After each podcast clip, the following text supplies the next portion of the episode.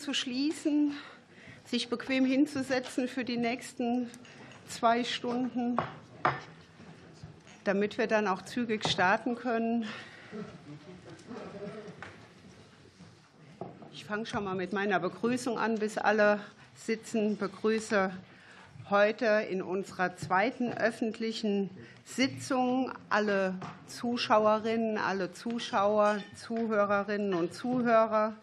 Ähm, diese Sitzung wird heute im Parlamentskanal zeitlich versetzt übertragen und kann auch im Anschluss noch in der Mediathek entsprechend abgerufen werden.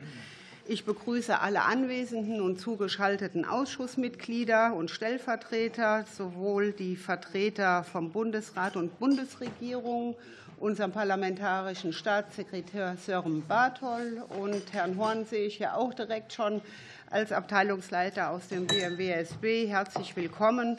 Und ich würde sagen, wir legen los und zwar mit den Geburtstagen, die sich seit letzter Woche oder seit unserer letzten Sitzungswoche ereignet haben. Uns eine besondere Freude unserer Ministerin Clara Geiwitz, die am 18.02. Geburtstag hatte. Alles erdenklich Gute zu ihrem Geburtstag zu wünschen von uns allen.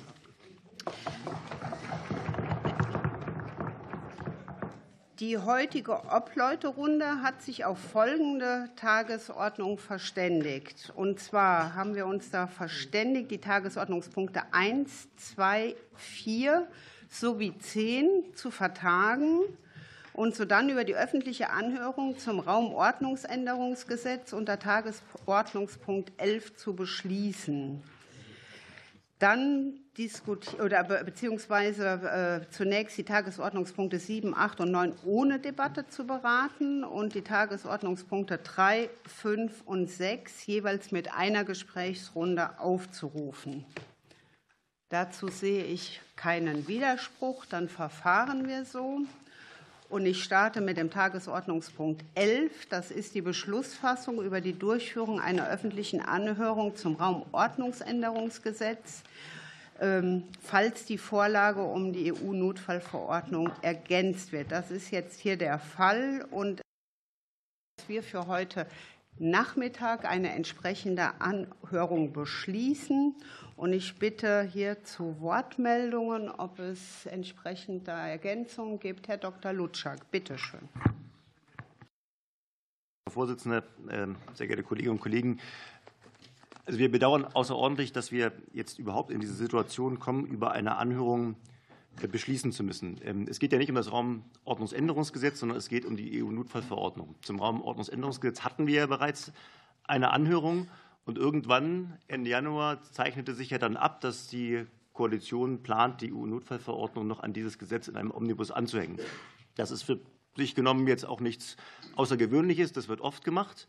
Allerdings geht es hier um sehr viel Substanz. Es geht um weitreichende Regelungen. Und deswegen hat unsere Obfrau Emmy Zöllner bereits in der Obleuterunde Anfang Februar, am 8. Februar, also vor drei Wochen, deutlich gemacht, dass wir in dieses Verfahren eingebunden werden wollen. Und wir haben auch zu diesem Zeitpunkt schon in den Raum gestellt, dass wir möglicherweise auch dann eine Anhörung beantragen werden. Das war also ganz klar für alle Fraktionen, die diese Bundesregierung tragen. Dann ist erst mal lange nichts passiert. Dann stand dann irgendwann im Raum, das war ein Zugeständnis von uns, dass wir ein Berichterstattergespräch durchführen, wenn, und das war immer die Voraussetzung, wenn wir denn die Texte haben, über die es dann zu beschließen gilt. Das Berichterstattergespräch sollte am Montag dieser Woche, also vorgestern, stattfinden. Montag dieser Woche um 12 Uhr lagen uns keine Texte vor. Und deswegen haben wir ganz klar, wie auch nicht anders möglich, dieses Berichterstattergespräch abgesagt. Und deswegen war auch klar, dass es jetzt äh, zu dieser Frage einer Anhörung kommen würde. Heute Morgen, heute Morgen um 7.33 Uhr sind dann von Seiten der SPD uns die Texte zugestellt worden. Offiziell sind die Texte uns dann um 8.36 Uhr zugestellt worden. Und Sie verlangen jetzt von uns, dass wir zu einem Text, der 55 Seiten umfasst, wo es um viele auch grundlegende und auch zum Teil technisch schwierige und komplexe rechtliche Fragestellungen geht, eine Anhörung machen, die wenige Stunden später stattfinden soll. Also da muss ich wirklich sagen, äh, das ist eine dermaßen außerordentliche Missachtung der Rechte der Opposition, was Sie hier machen. Sie behandeln uns, Sie behandeln uns wirklich absolut nicht auf Augenhöhe. Und das ist genau das, was Sie eigentlich immer in der Vergangenheit kritisiert haben. Sie sind als Fortschrittskoalition angetreten, das zu ändern. Und Sie machen genau das Gegenteil. Sie behandeln das parlamentarische Verfahren, als ob das irgendwie so ein lästiges Anhängsel war. Und da kann ich nur mal sagen, eine Anhörung, das ist das Kernstück eines parlamentarischen Verfahrens, wo wir Experten anhören um genau beurteilen zu können, ob das, was jetzt vorgelegt wird von Seiten der Bundesregierung, von Seiten der Koalition, ob das in der Sache richtig ist oder nicht. Wenn man ein solches Verfahren wählt, wie Sie das jetzt hier tun, ist ein solches parlamentarisches Verfahren inhaltlich entkernt. Es geht absolut ins Leere und ist am Ende nur noch eine große Farce. Und da kann ich Ihnen sagen, da legen wir, und das bitte ich auch im Protokoll so deutlich festzuhalten, da legen wir Widerspruch gegen ein und äh, äh, protestieren dagegen, ganz außerordentlich. Und wir sind mit dieser Einschätzung auch im Übrigen nicht die Einzigen. Ähm, Klaus Ernst, äh, der Vorsitzende des Klimaschutzausschusses, bei dem die EU-Notfallverordnung in der Sache materiellrechtlich federführend ja läuft, der, glaube ich, unverdächtig ist, Positionen der Union in irgendeiner Form zu unterstützen. Der hat sich mit einem Schreiben vom gestrigen Tage an die Bundestagspräsidentin gewandt und er hat gesagt, in seiner jahrzehntelangen mittlerweile Präsenz hier im Deutschen Bundestag hat er ein solches Verfahren noch nicht erlebt und hat genau die Kritikpunkte, die ich jetzt aufgeführt habe, ähm, auch noch einmal ausgeführt. Und deswegen muss ich wirklich sagen, äh, wir sind da mehr als irritiert, äh, welches Verfahren äh, Sie dort wählen. Und wir können das in keiner Weise akzeptieren und werden uns auch überlegen, wie wir im Fortgang jetzt dieser Dinge damit umgehen. Und das möchte ich gerne, dass das bitte auch in dieser Deutlichkeit im Protokoll festgehalten wird. Ähm, ich möchte einen zweiten Punkt an der Stelle noch ansprechen. Wir haben eine Anhörung äh, beantragt. Ich hatte gerade schon gesagt, inhaltlich, materiellrechtlich sind das Fragestellungen, die eigentlich im Klimaschutzausschuss äh, zu behandeln sind. Ähm, deswegen würden wir äh, gerne beantragen wollen, dazu wäre dann das Einvernehmen notwendig, dass die Anhörung im Ausschuss für Klimaschutz stattfindet. Wenn es dazu kein Einvernehmen geben sollte, würden wir dann eine Anhörung hier im Bauausschuss auch vornehmen. Das wären also die Dinge, die ich da noch äh, zu ergänzen hatte. Unter dem Strich kann ich nur sagen, bleibt ein wirklich ein Gefühl bei uns, dass Sie nochmal das parlamentarische Verfahren als lästiges Anhängsel und die Opposition als ebenso lästiges Anhängsel ähm, ähm, behandeln. Und ich äh, muss sagen, das ist kein kollegialer Umgang und wird der Würde dieses Hauses in keiner Weise gerecht. Ich habe jetzt Herrn Beckamp auf der Rednerliste. Ja, vielen Dank. Ich kann mich dem äh, heiligen Zorn von Herrn Lutschak durchaus anschließen. Es entbehrt nicht einer gewissen Ironie, dass Sie zugegeben haben, dass Sie früher das Gleiche getan haben und die ja jetzt besser sein wollen. Aber das macht es ja nicht besser, was die jetzt tun. Insofern haben Sie völlig recht. Das Ganze ist eine Farce und äh, ich kann mich vollumfänglich anschließen, außer an dem Punkt, dass Sie heute Morgen um 7.30 Uhr anscheinend schon die Unterlage bekommen haben, wir nicht, wohl versehentlich, und wir erst um 8.28 Uhr. Aber das macht es nicht viel besser. Ähm, noch mal ganz kurz zur Genese. Wenn wir heute Morgen beschließen oder zumindest vorsehen in der Obleiterrunde und jetzt gleich beschließen wollen, eine Anhörung für heute Nachmittag durchzuführen, um 14.30 Uhr, dann sind diejenigen, die das schon länger wissen, also die regierungstragenden Fraktionen, wohl schon längst in der Lage gewesen, sich Sachverständige zu besorgen,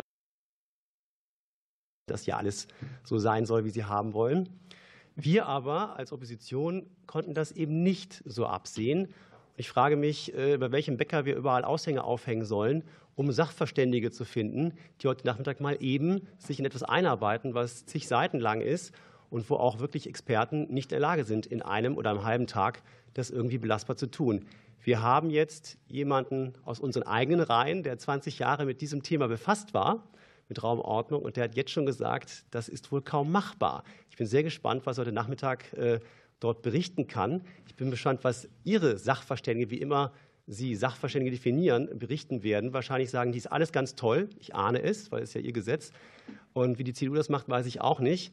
Ähm, letztendlich ist es dann nur noch eine Formalie, diese Anhörung. Genau das ist es, weil Sie machen Haken dran. Sie sind ja den Rechten der Opposition nachgekommen. Eine Anhörung, die völlig, ich zitiere Sie, entkernt ist, keinen Sinn mehr hat, kein Gehalt.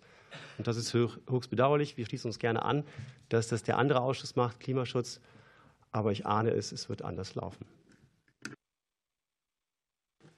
Ich möchte nur noch mal klarstellen, es waren ja nicht die Koalitionsparteien, die jetzt diese Anhörung machen wollen. Also der Antrag kam ja richtig von der Opposition. Aber, aber also äh, tut mir leid. Äh, also, nee, also das Problem liegt jetzt nicht bei der CDU. Nee, ich will es nur noch mal, ich, gar nicht bösartig, nur noch mal zur Klarstellung, weil das gerade. Okay, Herr Daltrup, bitte. Frau Vorsitzende, liebe Kolleginnen und Kollegen, Politik ist ehrlich gesagt ja die Aufgabe, das Notwendige zu tun. Und ich bin ziemlich sicher, dass wir sowohl beim Raumordnungsgesetz als auch bei der, Notfall, ähm, bei der Notfallverordnung der Europäischen Union sehr viel inhaltliche Gemeinsamkeiten hier im Haus haben. Davon bin ich äh, zutiefst überzeugt. Die Notfallverordnung ist allerdings eine, äh, die, wenn man die Chancen, ähm, die wir gemeinsam haben, nutzen will, äh, tatsächlich auch sehr zeitnah umsetzen muss und nicht sozusagen auf die lange Bank schieben kann. Und vor diesem Hintergrund ähm, haben die Beratungen zum Raumordnungsgesetz und zur Notfallverordnung stattgefunden. Vor dem Hintergrund, dass man zeitnah tatsächlich zu Ergebnissen kommen muss. Jetzt haben die Beratungen in der Tat sich hingezogen. Das ist ähm, etwas, was äh, ich, wenn ich das sagen darf, Herr Lutschak, aus der Vergangenheit auch kenne. Da waren es auch drei Fraktionen und dann gab es auch zwei sozusagen, die eine Fraktionsgemeinschaft bilden und immer wieder mal zu Verzögerungen ähm, geführt haben. Das ist auch so in der Natur der Sache des Politischen im Ringen um einen Konsens. Also ich sage mal, das Verfahren ist äh, kritisierenswert, das will ich gar nicht bestreiten, aber es ist weder in dieser Koalition noch in der früheren großen Koalition ein vollständiges Novum. Ich darf da an verschiedene, doch, ich darf da an verschiedene Gesetzesvorhaben erinnern, die wir auch im Zweifelsfall vom Verfahrensablauf her belegen können. Jetzt, jetzt respektieren wir natürlich, das ist doch überhaupt keine Frage, das Recht der Union, eine Anhörung in der Angelegenheit zu treffen. Und deswegen werden wir auch einen Beschluss für diese Anhörung ähm, treffen heute. Aber ich habe umgekehrt auch die Bitte zu respektieren, dass es das Interesse der Koalition ist, dieses Gesetz tatsächlich auch wirksam werden zu lassen und das heißt, es zu uns zu, äh, zu, verabschieden im Deutschen Bundestag und dabei den Bundesrat die nächsten zu erreichen. Das schaffen wir nur, wenn wir Ihrem Recht entsprechen, dadurch, dass wir es zeitnah heute machen. Anders werden wir es nicht hinbekommen oder aber die Verabschiedung des Gesetzgebungsverfahrens würde in einer Weise zeitlich verzögert, die nicht gewollt ist, die von Ihnen in Wirklichkeit eigentlich auch nicht gewollt ist. Denn all die Dinge, die sowohl im Raumordnungsgesetz als auch in der Notfallverordnung beschlossen werden, sind zu einem überwiegenden Teil Dinge, die wir ja gemeinschaftlich, was Verfahrensbeschleunigungen, schnellere Entscheidungen, kürzere Prozesse angeht, beschlossen haben.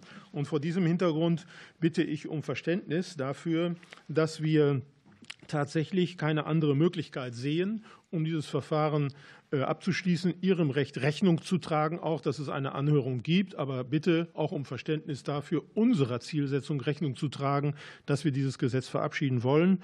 Und deswegen hm, befürworten wir auch, dass es die Anhörung heute in der Zeit von 14.30 bis 15.30 Uhr äh, geben soll. Dankeschön. Jetzt habe ich Frau Henning-Welso. Ja, vielen, vielen Dank. Hören Sie mich? Ja, ne? Also, ich habe nichts gegen schnelles Arbeiten und ich bin immer dafür, das Richtige zu tun. Nur hatte ich heute im Rechtsausschuss, das war das erste Mal, dass wir mit dem Thema befasst worden sind, eine Tischvorlage von 58 Seiten und soll zustimmen oder ablehnen. Das ist ähm, für eine kleine Oppositionsfraktion eher nicht machbar. Und ich verstehe alles, was bedeutet, ähm, Verfahren zu beschleunigen, auch hier im Parlament.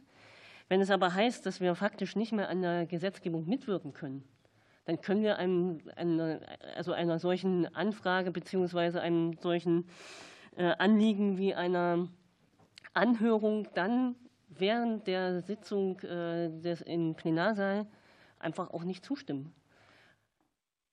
Ich will mal sagen, die Notfallverordnung war, glaube ich, im Dezember schon bekannt.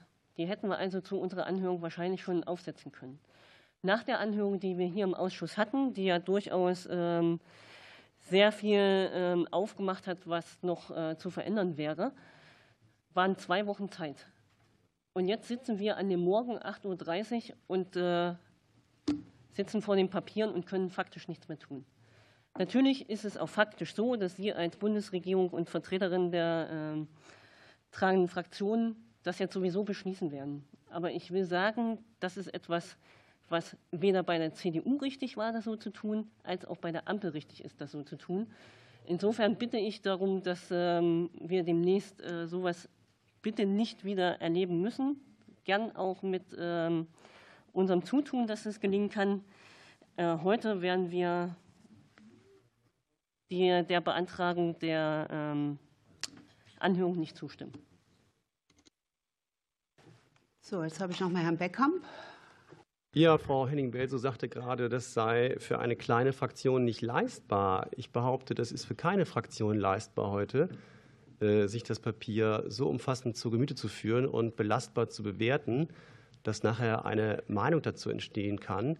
Und ich behaupte ebenfalls, dass, wenn ich jetzt in die Reihen der SPD gucke, niemand, niemand in der Lage ist, diese Änderungen kurz mal zu umreißen und zu erklären weil es sind nicht nur die Notfallverordnung, es sind auch weitere umfangreiche Änderungen in dem bisherigen Raumordnungsgesetz vorgesehen. Das kann niemand von Ihnen. Das heißt, nachher werden alle einfach in der Anhörung einfach da sitzen, Augen zu und durch, und dann wird irgendwas danach in der Sondersitzung abgestimmt. Keiner weiß, worum es geht. Meine Behauptung. Widerlegen Sie sie. Gut. Damit habe ich jetzt niemand weiteren auf der Rednerliste und würde gerne darüber abstimmen lassen. Und zwar geht es jetzt um die Anhörung, die dieser federführende Ausschuss durchführen soll. Ja. Entschuldigung, ich hatte es ja noch mal umrissen und klargestellt. Wir beantragen, das Einvernehmen herzustellen, dass im Ausschuss für Klimaschutz diese Anhörung die jetzt heute im Raum steht, wo es insbesondere inhaltlich um die EU-Notfallverordnung geht, dort durchgeführt wird. Darüber müssen wir das Einvernehmen herstellen, darüber müssen wir beschließen. Und hilfsweise würden wir dann die Anhörung hier in unserem Ausschuss beschließen. Aber Sie haben ja jetzt. Die das ist das, was wir beantragen. Ja, aber es liegt ja schriftlich von der CDU-CSU der weiterführende das ist, Antrag. Frau Weser, entschuldigen Sie. Wir ja. können als Fraktion unsere Anträge klarstellen. Und das ist das, wie ich es gerade gesagt habe. So möchten wir das bitte beschlossen haben. Und das beantragen wir. Und darüber aber, müssten wir jetzt bitte. Aber Sie haben, äh, äh, Herr Daltrup. Ähm, Herr Lutschak, es ist äh, völlig Ihr, Ihr Recht, sozusagen, es auch täglich anders zu sehen. Sie haben zunächst einen Antrag gestellt, ähm, jetzt rede ich aus, ne? wir haben zunächst einen Antrag gestellt, ja, ich sage das schon aus gutem Grund, dass die Anhörung stattfinden sollte, federführend in diesem Ausschuss, dann im anderen, jetzt wieder hier und jetzt oder ja, jetzt wieder im anderen Ausschuss. Und jetzt sage ich mal, wir haben das alles beraten und diskutiert und sind zu dem Ergebnis gekommen, wir machen es federführend in diesem Ausschuss. Punkt. Den Herrn Münzenmeier noch mal. Äh, vielen Dank, Frau Vorsitzende. Ja, wir würden darum bitten, wenn es möglich ist, dass man getrennt abstimmt. Also, dass wir abstimmen, ob eine Anhörung stattfindet, weil da gehen wir mit. Das halten wir für eine sinnvolle Sache. Und dass man dann aber noch mal äh, diesen Zeitpunkt äh, abstimmt, weil das kann nicht sein. Also, ich meine, ich muss nicht wiederholen, was die Kollegen gesagt haben. Aber ich bitte darum, dass man das getrennt abstimmt. Ich glaube, das geht auch in die Richtung, was Frau Henning-Welsow vorhin gesagt hat, dass es einfach keinen Sinn macht und nicht möglich ist, eine Anhörung in dieser kurzen Zeit so vorzubereiten, dass auch wirklich ordentlich ist. Und was Kollege Beckham gesagt hat, genauso sieht es aus. Sie wissen selber nicht, worüber Sie abstimmen. Sie werden später irgendwas abstimmen, weil es Ihre Fraktion Ihnen sagt, aber Sie wissen gar nicht, was Sie da machen. Und deswegen wäre es gut, wenn wir diese beiden Fragen getrennt abstimmen. Und dann ist, glaube ich, das Abstimmverhalten auch besser zu erklären. Dankeschön. Herr Föst. Also man, nee, ich, ich kommentiere jetzt den wiederholten Vorwurf, wir wüssten nicht, äh, worüber wir abstimmen, kommentiere ich nicht. Ich habe tatsächlich eine praktische Frage. Weil es ist ja kein Geheimnis. Bernhard Daldrup hat es ja auch gemacht und hat ja auch gesagt, es ist eine Situation entstanden, die, die ist blöd, die ist schlecht. Da habt ihr ja recht. Wir sind ja auch bereit äh, äh, zu versuchen, euren Wünschen Rechnung zu tragen. Deswegen ging es ja jetzt hin und her, wo machen wir die Anhörung? Ich habe tatsächlich jetzt einfach nur die, die organisatorisch-protokollarische Frage, weil wir ja in der Obleuterunde beschlossen haben, wir machen es hier wenn wir hier beschließen, wir machen die Anhörung nicht hier, sind die Obleute im, Energie- und Klimaausschuss, also beschließen die jetzt eine Anhörung? Weil nicht, dass wir es nicht hier beschließen und die beschließen es da auch nicht. Also ich bin mir nicht sicher, ob der Klimaausschuss weiß, dass er jetzt auf euren Wunsch eine Anhörung machen soll. Da bin ich mir nicht sicher. Deswegen rein operativ organisatorisch, also wenn diese Anhörung stattfinden soll, sind wir uns sicher, dass dann die jetzt gewünschten Ausschüsse Bescheid wissen. Die Frau Schröder, bitte. Wie meine Kolleginnen und Kollegen schon erläutert haben, ist die Situation misslich. Wir haben auch schon als Ampelpartner darüber äh, besprochen, dass wir nicht noch mal ein solches Verfahren wünschen. Wir hatten natürlich einfach die Situation, dass das WindBG von Anfang an ja an die Raumordnung angedockt war. Das war von vorne so rein, das war auch Teil der Anhörung. Dann hat das Europaparlament äh, oder der Trilog eine sehr umfassende Notfallverordnung sich darauf verständigt. Dass die in diesem Ausmaße umfassend ist, hat uns alle überrascht. Das äh, war auch vielen EuropapolitikerInnen nicht in der Form klar. Das hat die Situation erzeugt. Also es ist ja nicht von vornherein so, äh, dass wir jetzt gesagt haben, wo docken wir das an, sondern es war ja von vornherein eine Überlegung. Der Umfang ist nur aufgrund der EU größer geworden. Dann ähm, ist es nach meinen Informationen so, dass jetzt der, der Verständigungsstand von heute Morgen äh, bei den paralleltagenden Obleuterunden war, dass wir hier eine Anhörung dem Wunsch der Opposition nachkommen und hier eine Anhörung in diesem Ausschuss ähm, stattfinden lassen. Es war auch bei uns so, also es geht da ja auch um Planungsrecht und wenn Sie einfach gucken, bei den meisten Baugesetzbüchern stehen eben Punkt, wesentliche Punkte wie das WindBG eben auch äh, einfach hinten dran im Baugesetzbuch. Also da, da jetzt zu sagen, jetzt ist nur der Ausschuss für Klima und Energie zuständig, lässt sich auch vom Inhalt des Gesetzestextes nicht ableiten lassen. Ich würde sehr darum bitten, dass wir jetzt nicht nee, nirgendwo eine Anhörung beschließen und es zu Konfusionen kommt. Und ich würde ähm, Ihnen noch mal sagen, dass wir das sehr ernst nehmen und äh, Daniel Föst, Bernhard Daldrup und ich uns schon sehr darauf verständigt haben, dass das nicht wieder vorkommt, gerade im Hinblick der Baugesetzbuchnovellen und die Opposition wesentlich mehr Rechte hat und besser eingebunden wird, weil das dort eben auch sehr wichtig ist. Herzlichen Dank. So, ich fasse das jetzt mal zusammen. Wir haben jetzt zwei Anträge vorliegen. Von, ich möchte jetzt gerade mal bitte erst einmal zusammensetzen, was bei mir angekommen ist. Ich habe jetzt zwei Anfragen auf A, eine Anhörung im federführenden Ausschuss, also hier heute von 14.30 Uhr bis 15.30 Uhr und dann gibt es einen zweiten Antrag, und zwar für ein, oder um unser Einvernehmen äh, zu erklären, dass der mitberatende Ausschuss für Klimaschutz und Energie ebenfalls eine Anhörung durchführen kann. Das ist jetzt bei mir angekommen. Und das ist das auch, was teilweise schriftlich vorliegt. So, dazu jetzt noch mal Herr Dr. Lutschak. Also, um die Frage von dem Kollegen Föst noch einmal aufzugreifen, im Klimaschutzausschuss steht das auf der Tagesordnung und das ist auch nicht beschlossen worden. Das heißt, wenn wir jetzt, was wir beantragen als Fraktion, das Einvernehmen als Ausschuss herstellen würden, könnte jetzt der Klimaschutzausschuss, auch wenn es Bezugspunkte, Frau Schröder, natürlich gibt, aber die trotzdem sozusagen von ihren Sachmaterien da näher dran sind, könnten jetzt eine Anhörung beschließen und die dann machen. Wenn Sie das ablehnen, nochmal, wir brauchen ein Einvernehmen dafür, das ist jetzt kein Minderheitenrecht. Wenn Sie das ablehnen, dann würden wir hier eine Anhörung beantragen in unserem Ausschuss als Minderheitenrecht. Was wir als Fraktion auch selbstständig können, ist unser Minderheitenrecht. Was ich dann aber auch noch mal deutlich sagen möchte, wir beantragen nicht eine Anhörung heute um 14.30 Uhr. Wir beantragen eine Anhörung dem Grunde nach zu beschließen. Unser Wunsch, und das muss getrennt behandelt werden, ist eine Anhörung in der nächsten Sitzungswoche am Mittwoch um 9 Uhr. Das ist unser Antrag und so, nichts anderes. Okay, so. Entspricht nicht mehr ganz dem schriftlichen Antrag von heute Morgen, ist aber mal egal. Mir liegt jetzt hier noch ein Antrag von der SPD vor über eine öffentliche Anhörung in diesem Ausschuss heute Nachmittag von 14.30 Uhr bis 15.30 Uhr. Das ist aktuell der weitestgehende Antrag.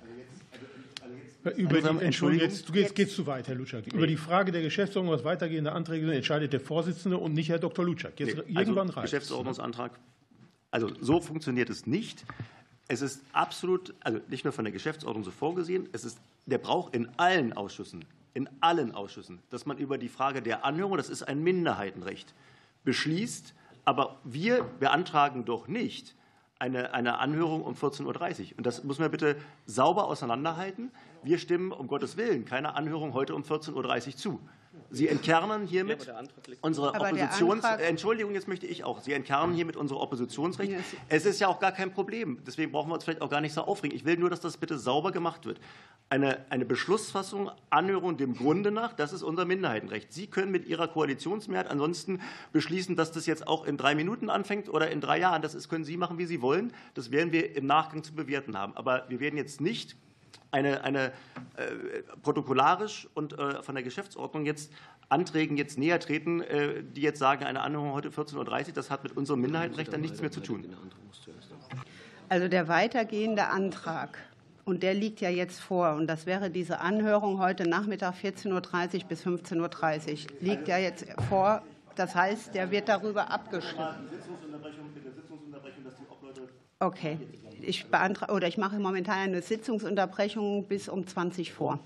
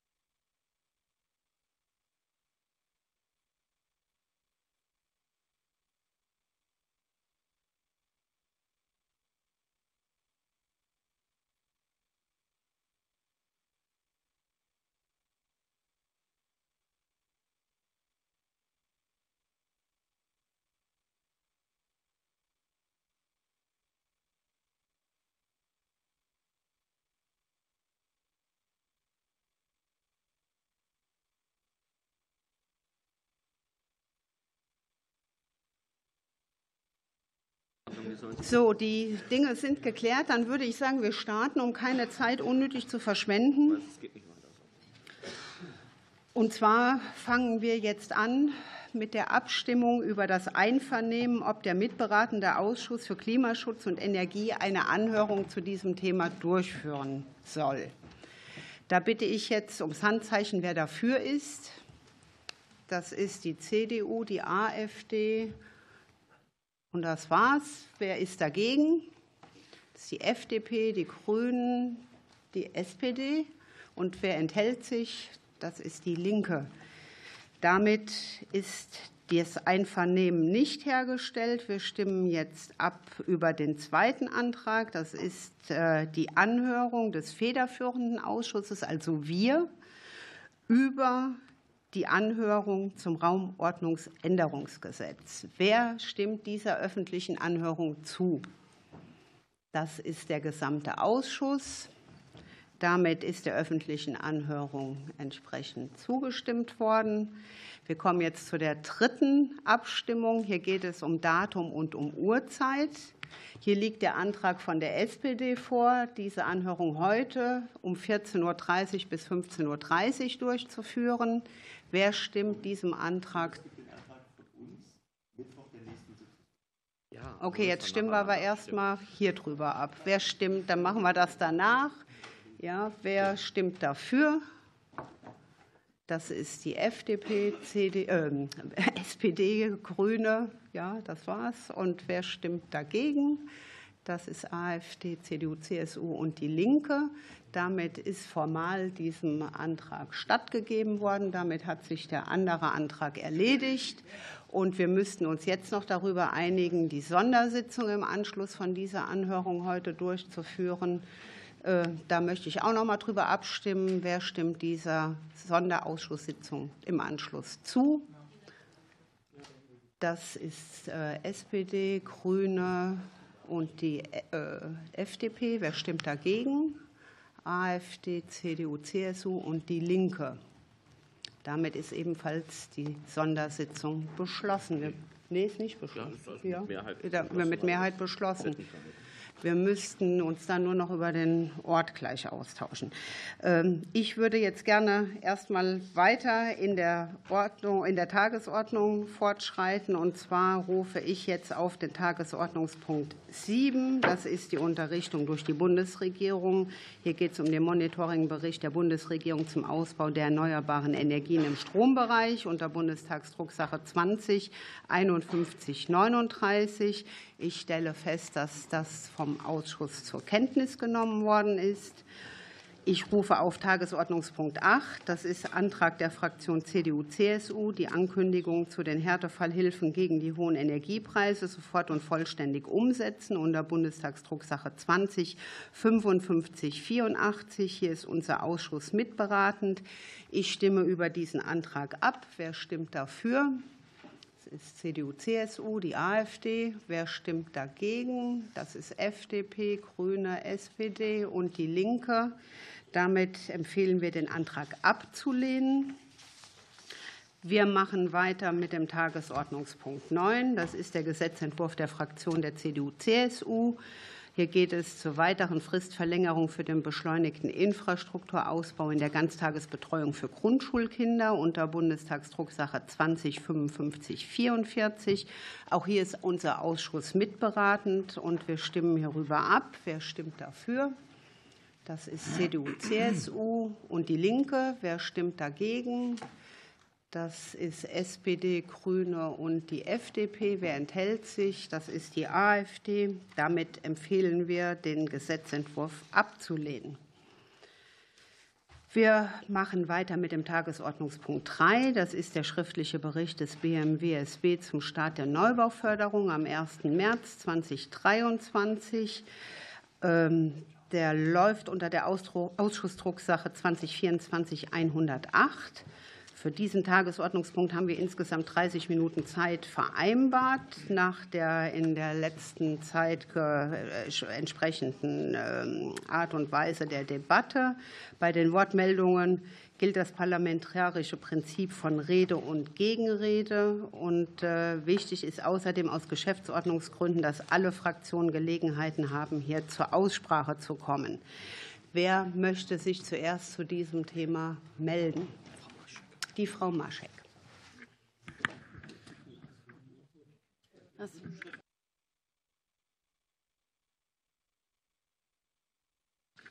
Okay. Frau also Maschek, bitte. Ja. Also der schriftliche Bericht liegt vor. Ich gehe davon aus, dass die meisten den auch geschafft haben zu lesen. Ähm, erstmal herzlichen Dank dafür. Und ich begrüße es sehr, dass wir jetzt ein zukunftsweisendes Förderinstrument haben, was erstmal eine verlässliche Grundlage auch für Bauherrinnen ist. Und ich begrüße auch, dass wir versucht haben, zumindest mit einem guten Instrument den Spagat zwischen nachhaltigen, klimagerechten Bauen und einer grundständigen Finanzierung äh, zu schaffen. Allerdings ist uns auch allen bekannt, dass wir die äh, Materiallieferketten und Fachkräftemenge Herausforderungen, dass wir vor denen stehen. Und wir dürfen, ich denke, meines Erachtens die Neubauförderung als äh, Bauinstrument nicht nur alleine dastehen lassen, sondern müssen auch das Gesamtpaket von 15 Milliarden Euro sehen, was insgesamt für ein zukunftsfest äh, zukunftsfestes Wohnen zur Verfügung steht. Klar ist, dass mehr Fördermittel natürlich toll sind. Äh, dafür werden wir uns auch einsetzen im Haushalt. Ähm, aber ähm, was eben auch sich in der Vergangenheit gezeigt hat, dass nicht ganz eindeutig ist, ähm, wie, welche Einflüsse hat das auf die Preisentwicklung, wenn mehr Geld in den Markt fließt, wie werden sich Mietpreise später stabilisieren. Und das ist mein, mir ein sehr persönliches sozialdemokratisches Anliegen, dass wir genau gucken, wo kommt das Geld an, welche Wohn welcher Wohnraum kann geschafft werden und nicht dazu beiträgt, dass äh, Vermögen noch ungleicher verteilt wird, als es bisher der Fall ist. Und dann ist auch meine Frage direkt an das BMWSB. Gibt es denn Berechnungen darüber, wie sich die Bauförderung in den letzten Jahren auf die Preisbildung ausgewirkt hat, ob es Preise befeuert hat im Markt? Und eine zweite Frage, wir haben eine Debattenrunde, richtig? Genau. Eine zweite Frage, die, ich, äh, die sich stellt, ist, wie, wie kann es denn gelingen, dass neben dem nachhaltigen Instrument, was wir jetzt einsetzen, was sehr wichtig und richtig ist, auch Menschen in den Blick genommen werden, die vielleicht weniger Vermögen, weniger Einkommen haben und dennoch äh, zum Beispiel eine Altersvorsorge schaffen sollen für sich ähm, und damit Instrumente geschaffen werden, die auch diese Menschen unterstützen. Erstens beim Neubau und vielleicht auch bei der Eigentumsbildung. Dankeschön. Als nächstes habe ich Herrn Beckhamp auf der Rednerliste. Herr Bernhard, sorry, ist bei Aber mir falsch Name angekommen. Ist ja, so ähnlich. ja ähm, Frau Vorsitzende, ähm, ja, wir müssen jetzt noch mal erstmal auf den Bericht zurückkommen. Ist natürlich schon ein bisschen auch wieder so eine schöne Sache. 18.03 Uhr gestern Abend eingegangen. Frag mich, was da so schwierig war. Äh, wenn man die Presseberichte anschaut, 25. Januar konnte man es in der Presse schon detailliert nachlesen. Ich weiß nicht, warum das Ministerium äh, immer in letzter Sekunde die Sachen einreichen muss für die, für die Ausschusssitzung. Also zum Programm selber muss man natürlich sagen, also großer Lob, haha. Also hier werden 750 Millionen Euro, aber nicht als Zuschuss, sondern einfach nur als Zinsverbilligung. Also Zuschüsse gibt es gar keine. Es gibt eine Zinsverbilligung und jetzt schauen wir uns das einfach doch mal an einem praktischen Beispiel an. Jemand kauft sich für 500.000 Euro ein Haus, ja, hat 100.000 Euro, Eigenkapital muss 400.000 finanzieren. Ja, zahlt er momentan 4 Prozent, 16.000 Euro Steu äh, äh, Zinsen im Monat, äh, im Jahr. Und jetzt gehen wir auf die Förderung. Maximal 100.000 kriege ich Zins verbilligt. Steht auch nicht genau drin, wie viel Zins verbilligt. Also pro Prozent kriege ich dann 1.000 Euro weniger. Also dann zahle ich, sagen wir mal, wenn es um 2 Prozent Zins verbilligt wäre, also für 2 Prozent statt für 4, dann zahle ich also jetzt zukünftig 14.000 Euro statt 16.000 Euro an Zinsen. Und das ist die gesamte Förderung. Das ist die gesamte Unterstützung, dass ich ein paar Zinsen weniger bezahle. Gleichzeitig wissen wir aber auch, dass die Baupreise im letzten Jahr um 20 bis 40 Prozent gestiegen sind. Wie wird das ausgeglichen? Gar nicht.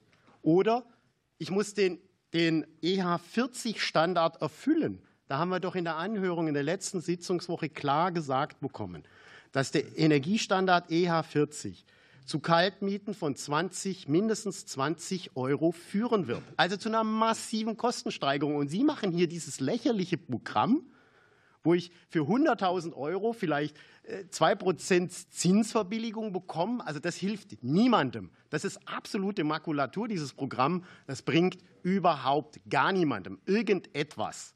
Also wirklich, und dafür haben Sie jetzt ein Jahr gebraucht. Da muss man wirklich sagen, also sorry, Setzen, Sex und sonst gar nichts ist dieses Programm. Herr Kassem, äh, Tahir Saleh, sorry. Wird immer schwieriger, glaube ich.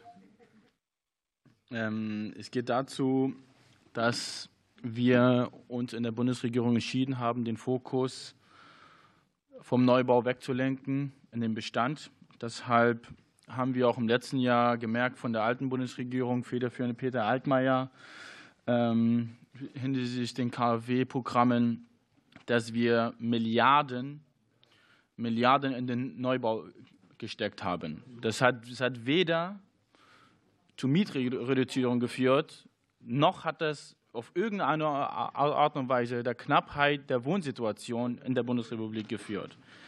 Wir müssen sparsamer mit unseren Rohstoffen umgehen, um das große Problem, das, das wir vor uns haben, dem Klimawandel entgegenzutreten. Und dafür benötigen wir nachhaltige und energieeffiziente Neubauten. Und dafür müssen unsere Neubauten auch höhere Ansprüche erfüllen. Das ist der geringere Flächenverbrauch, das ist die Kompaktheit und auch wie mehrgeschossig gebaut werden muss. Aber auch die Einzelteile, die einzelnen Bauteile müssen einer Kreislaufwirtschaft gedacht sein. In Anbetracht, in Anbetracht auf unsere Klimaschutzziele und unsere zukünftigen Energieherausforderungen darf ich auch, wie von Frau Maschek erwähnt, die Sanierungsförderung im, im, im Fokus setzen. Auch durch die Ertüchtigung des Bestands hin zu einer energieeffizienten Wohnung schaffen wir günstigeren Wohnraum und dazu eben auch, dass die Nebenkosten deutlich gesenkt werden. Und dazu unterstützen wir auch Immobilienbesitzer, Eigenheimbauer beim Heizungstausch alleine bis zu 40 Prozent. Ich wollte noch mal eine Frage an das Bauministerium ähm, stellen hinsichtlich zu der Aufstockung, das auch zum Neubau ähm, führt. Wie hat sich ähm, ja, das Potenzial der, der Aufstockung und des neuen ähm, Umbaus in der Bundesrepublik ist extrem. Wir können bis zu 2,5 Millionen Neubauten durch Aufstockung alleine ähm, generieren. Gab es dazu aus dem Bauministerium Ideen daraus, wie man auch diese Potenziale in die Förder äh, in die Neubauförderung mit übernehmen konnte. Vielen Dank. Danke schön. Als nächstes spricht Frau König. Ja, meine Fraktion ist schwer enttäuscht, dass Sie hier von einem zukunftsweisenden Programm reden. Da ähm, ist die Besorgnis auch in der Branche groß und ich hoffe, die Kritik, insbesondere aus der Bauwirtschaft, hat Sie erreicht und Sie nehmen diese auch zur Kenntnis und handeln darauf hin, weil das darf nicht das Ende ähm, im Bereich ähm, des Bauens sein. Also wenn das Ihr Nonplusultra-Programm ist, dann frage ich mich, was danach noch kommt. Unserer Meinung nach ist dieses, diese Neubauförderung für klimafreundliches Bauen ewige Zeiten angekündigt worden. Wir sind seit Monaten vertröstet worden und nun liegt dieses enttäuschende Ergebnis vor. Bauherren hingen lange Zeit in der Luft, um nun zu realisieren, dass für einen mickrigen Empfängerkreis diese doch winzigen Fördervolumina zur Verfügung stehen. Und ähm, ja, die Folge wird sein, dass dort noch deutlich weniger gebaut werden wird. Dadurch werden die Mieten noch teurer und es wird weniger Klimaschutz im Gebäudesektor geben. Ähm, wir üben auch massiv Kritik daran, dass es überhöhte Förderbedingungen gibt. Ein EH40 Plus Siegel ähm, bedeutet enorme Kosten, die für den Otto-Normalverbraucher gar nicht stemmbar sind. Und äh, durch dieses Programm wird erst recht keine Trendwende beim Neubau herbeigeführt. Ähm, hinzu kommt noch das Problem, dass ein Fünftel für 2023, 2024 an Sozialwohnungen ja auch nicht realisiert werden können. Und das ist auch fatal mit Blick auf die, hohen, äh, auf die hohe Anzahl von Flüchtlingen, die ja ebenfalls Wohnraum benötigen werden. Unser Appell ist nochmal, dass Sie ähm, auskömmliche Fördertöpfe zur Verfügung stellen und dass Sie Anreize statt überhöhter Anforderungen bieten. Ähm, gleichzeitig wäre noch die Frage, das Fördervolumen von 750 Millionen Euro. Wie sind Sie auf diese Summe gekommen und wie wurden die Förderkriterien erarbeitet? Inwiefern wurden externe Berater hinzugezogen und wenn ja, um welche handelt es sich da? Ähm, es gibt ähm, Experten, die Ihnen vorrechnen, dass von diesen 750 Millionen 2000 Wohnungen a 75 Quadratmeter gebaut werden können. Das ist natürlich auch weit entfernt von Ihrer 400.000 äh, Wohnungen Zielmarke. Ähm, da bitte doch auch noch mal äh, ein Hinweis, haben Sie eigentlich vorher mal durchgerechnet, wenn Sie sich ein Ziel setzen, wie Sie dieses erreichen können? Herr Föß, bitte. Vielen Dank. Ich glaube, es ist hier im äh, Ausschuss unbesprochen, dass wir eine Neubauförderung brauchen. Ich bin mir nicht sicher. Ja, ich, also im Gegensatz zur Union mache ich ja meinen Job hier nicht für den billigen Applaus. Das haben wir ja schon gemerkt, dass das der Fokus äh, bei euch in der Opposition ist. So. Merkt man übrigens auch auf dem Auftreten hier. Ne? Das ist ein, das ist ein, ein Rum, Rumgeohe und Geahe wie bei der AfD im Deutschen Bundestag im Plenum. Sei es drum. Ich weiß nicht, ich weiß nicht inwieweit das äh, angekommen ist oder inwieweit es bereits verarbeitet wurde, dass die Neubauförderung, die wir vorgefunden haben, extrem teuer war, aber extrem wenige Ziele erreicht hat. Wir haben, wir haben in den Jahren 2021, 2022, also mit wir meine ich die, sag mal, in den Programmen BAFA und KfW. Und das ist ja dann teilweise auch, sag mal, ich will das jetzt auch, ich will gar nicht Vergangenheitsbewältigung machen, aber ich möchte auf Folgendes hinweisen. Wir haben Dutzende Milliarden ausgegeben, CO2 nicht erreicht, nicht genügend günstigen Wohnraum erreicht. Die Eigentumsquote ist gesunken. Und die Antwort der Union ist, lass uns wieder Geld draufballern bis zum geht nicht mehr. Es kann nie genug Geld sein. Kenne ich von den Linken. Könnt ihr euch zu eigen machen? Ich glaube nicht, dass diese Herangehensweise das Problem löst. Und wir haben ein Problem. Wir haben ein massives Problem. Jetzt kannst du was lösen. Wir können natürlich brauchen wir Förderungselemente. Und natürlich ist, ist ja auch in den Medien von mir nachzulesen, hätte ich gern mehr Geld. Und ich bin ja auch der Meinung, dass da, wo die äh, Sanierungsförderung nicht abfließt, dass wir den Überhang in die Neubauförderung übertragen. Da haben Sie mich ja, da bin ich ja dabei. Aber die Antwort kann doch nicht sein, wir subventionieren auf der einen Seite beim Neubau mit Milliarden, dann subventionieren wir das Wohnen mit, der, mit, mit Milliarden und in der Mitte lassen wir das System unangetastet.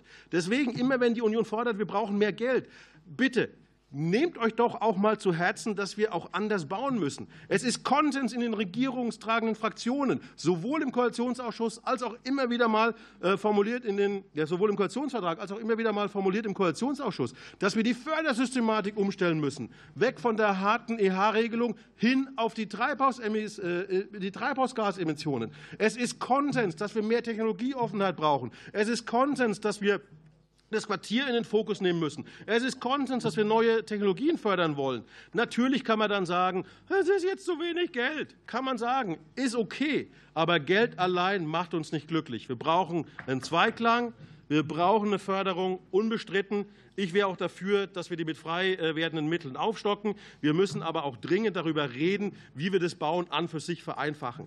Wer sich mit Bauunternehmen und auch mit Bauherren beschäftigt, der weiß, dass die Zinsen die Leute erdrücken ist völlig unbesprochen. Und dass wir dann angreifen an diese Zinsen, das macht ja auch Sinn, weil wir da mit einer relativ kleinen Summe einen deutlich größeren Impact schaffen, als es der direkte, der direkte Zuschuss mit dem Baukindergeld gemacht hat. Aber nicht theoretisieren, bringt es doch auf die Straße. Es, es kommt doch jetzt auf die Straße.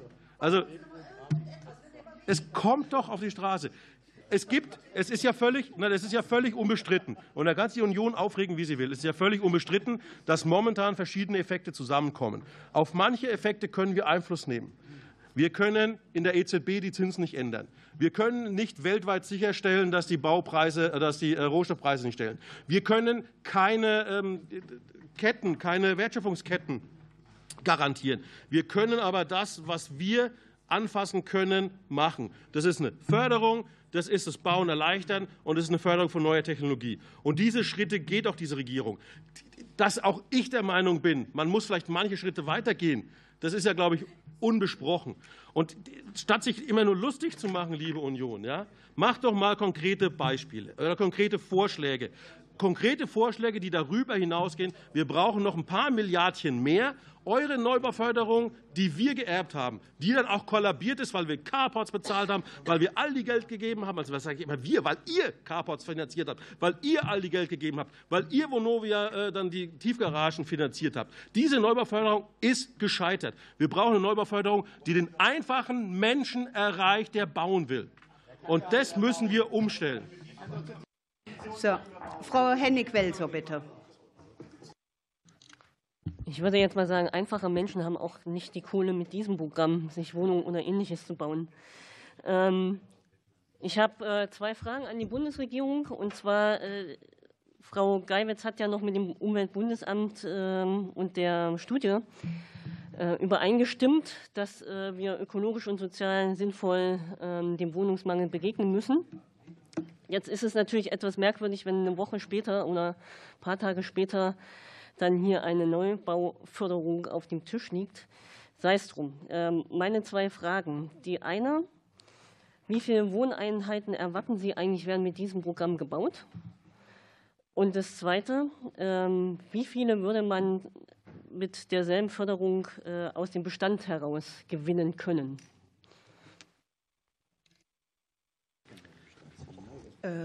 Damit würde ich Ihnen, Herr Staatssekretär, direkt das Wort erteilen und auf die sechs Vorredner eingehen. Danke schön.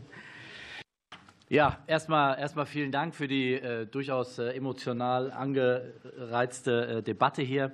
Erstmal will ich noch mal ganz deutlich sagen, es geht ja hier darum, dass wir jetzt nach der sozusagen Trennung auch zwischen Sanierungsförderung auf der einen Seite, die im BMWK verankert ist, und der Neubauförderung, ganz wichtig, der Neubauförderung auf der anderen Seite, die jetzt im neu gegründeten BMW SB verankert ist. Das ist erstmal ein gutes.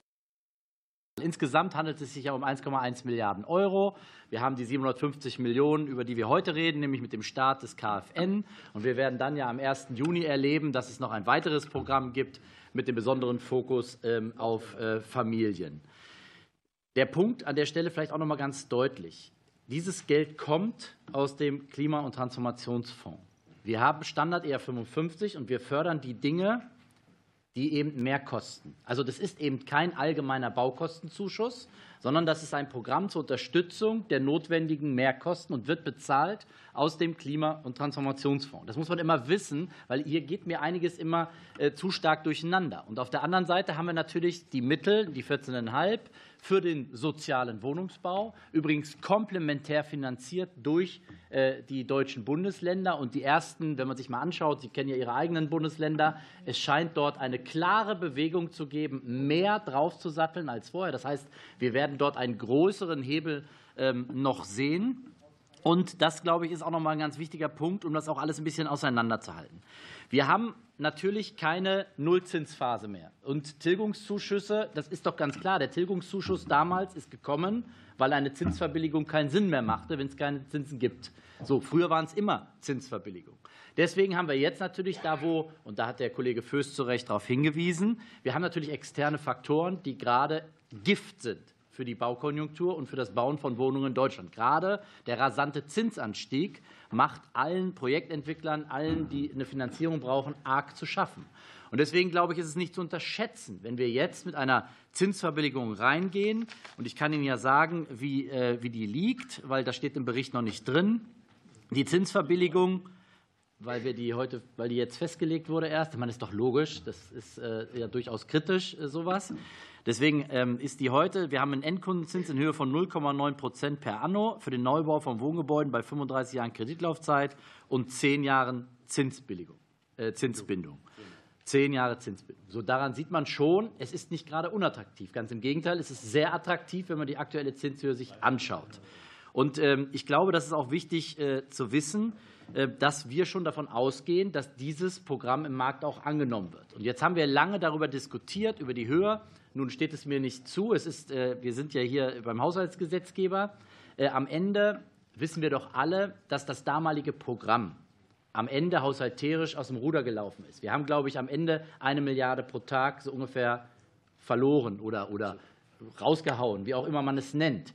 Ja, da kann man sagen, alles kein Problem. Aber ich glaube schon, dass es wichtig war, nicht nur einfach jetzt irgendwas, sondern wirklich was substanziell Neues zu machen. Und das hier ist ein substanziell neues Programm, was auf QNG 40 geht, was zwei verschiedene Optionen übrigens auch zulässt. Volles QNG zertifiziert, eine etwas äh, abgespeckte Variante. Dann hat man aber auch etwas weniger ähm, Kreditsumme. Da können wir gerne im Detail auch noch mal äh, drauf eingehen.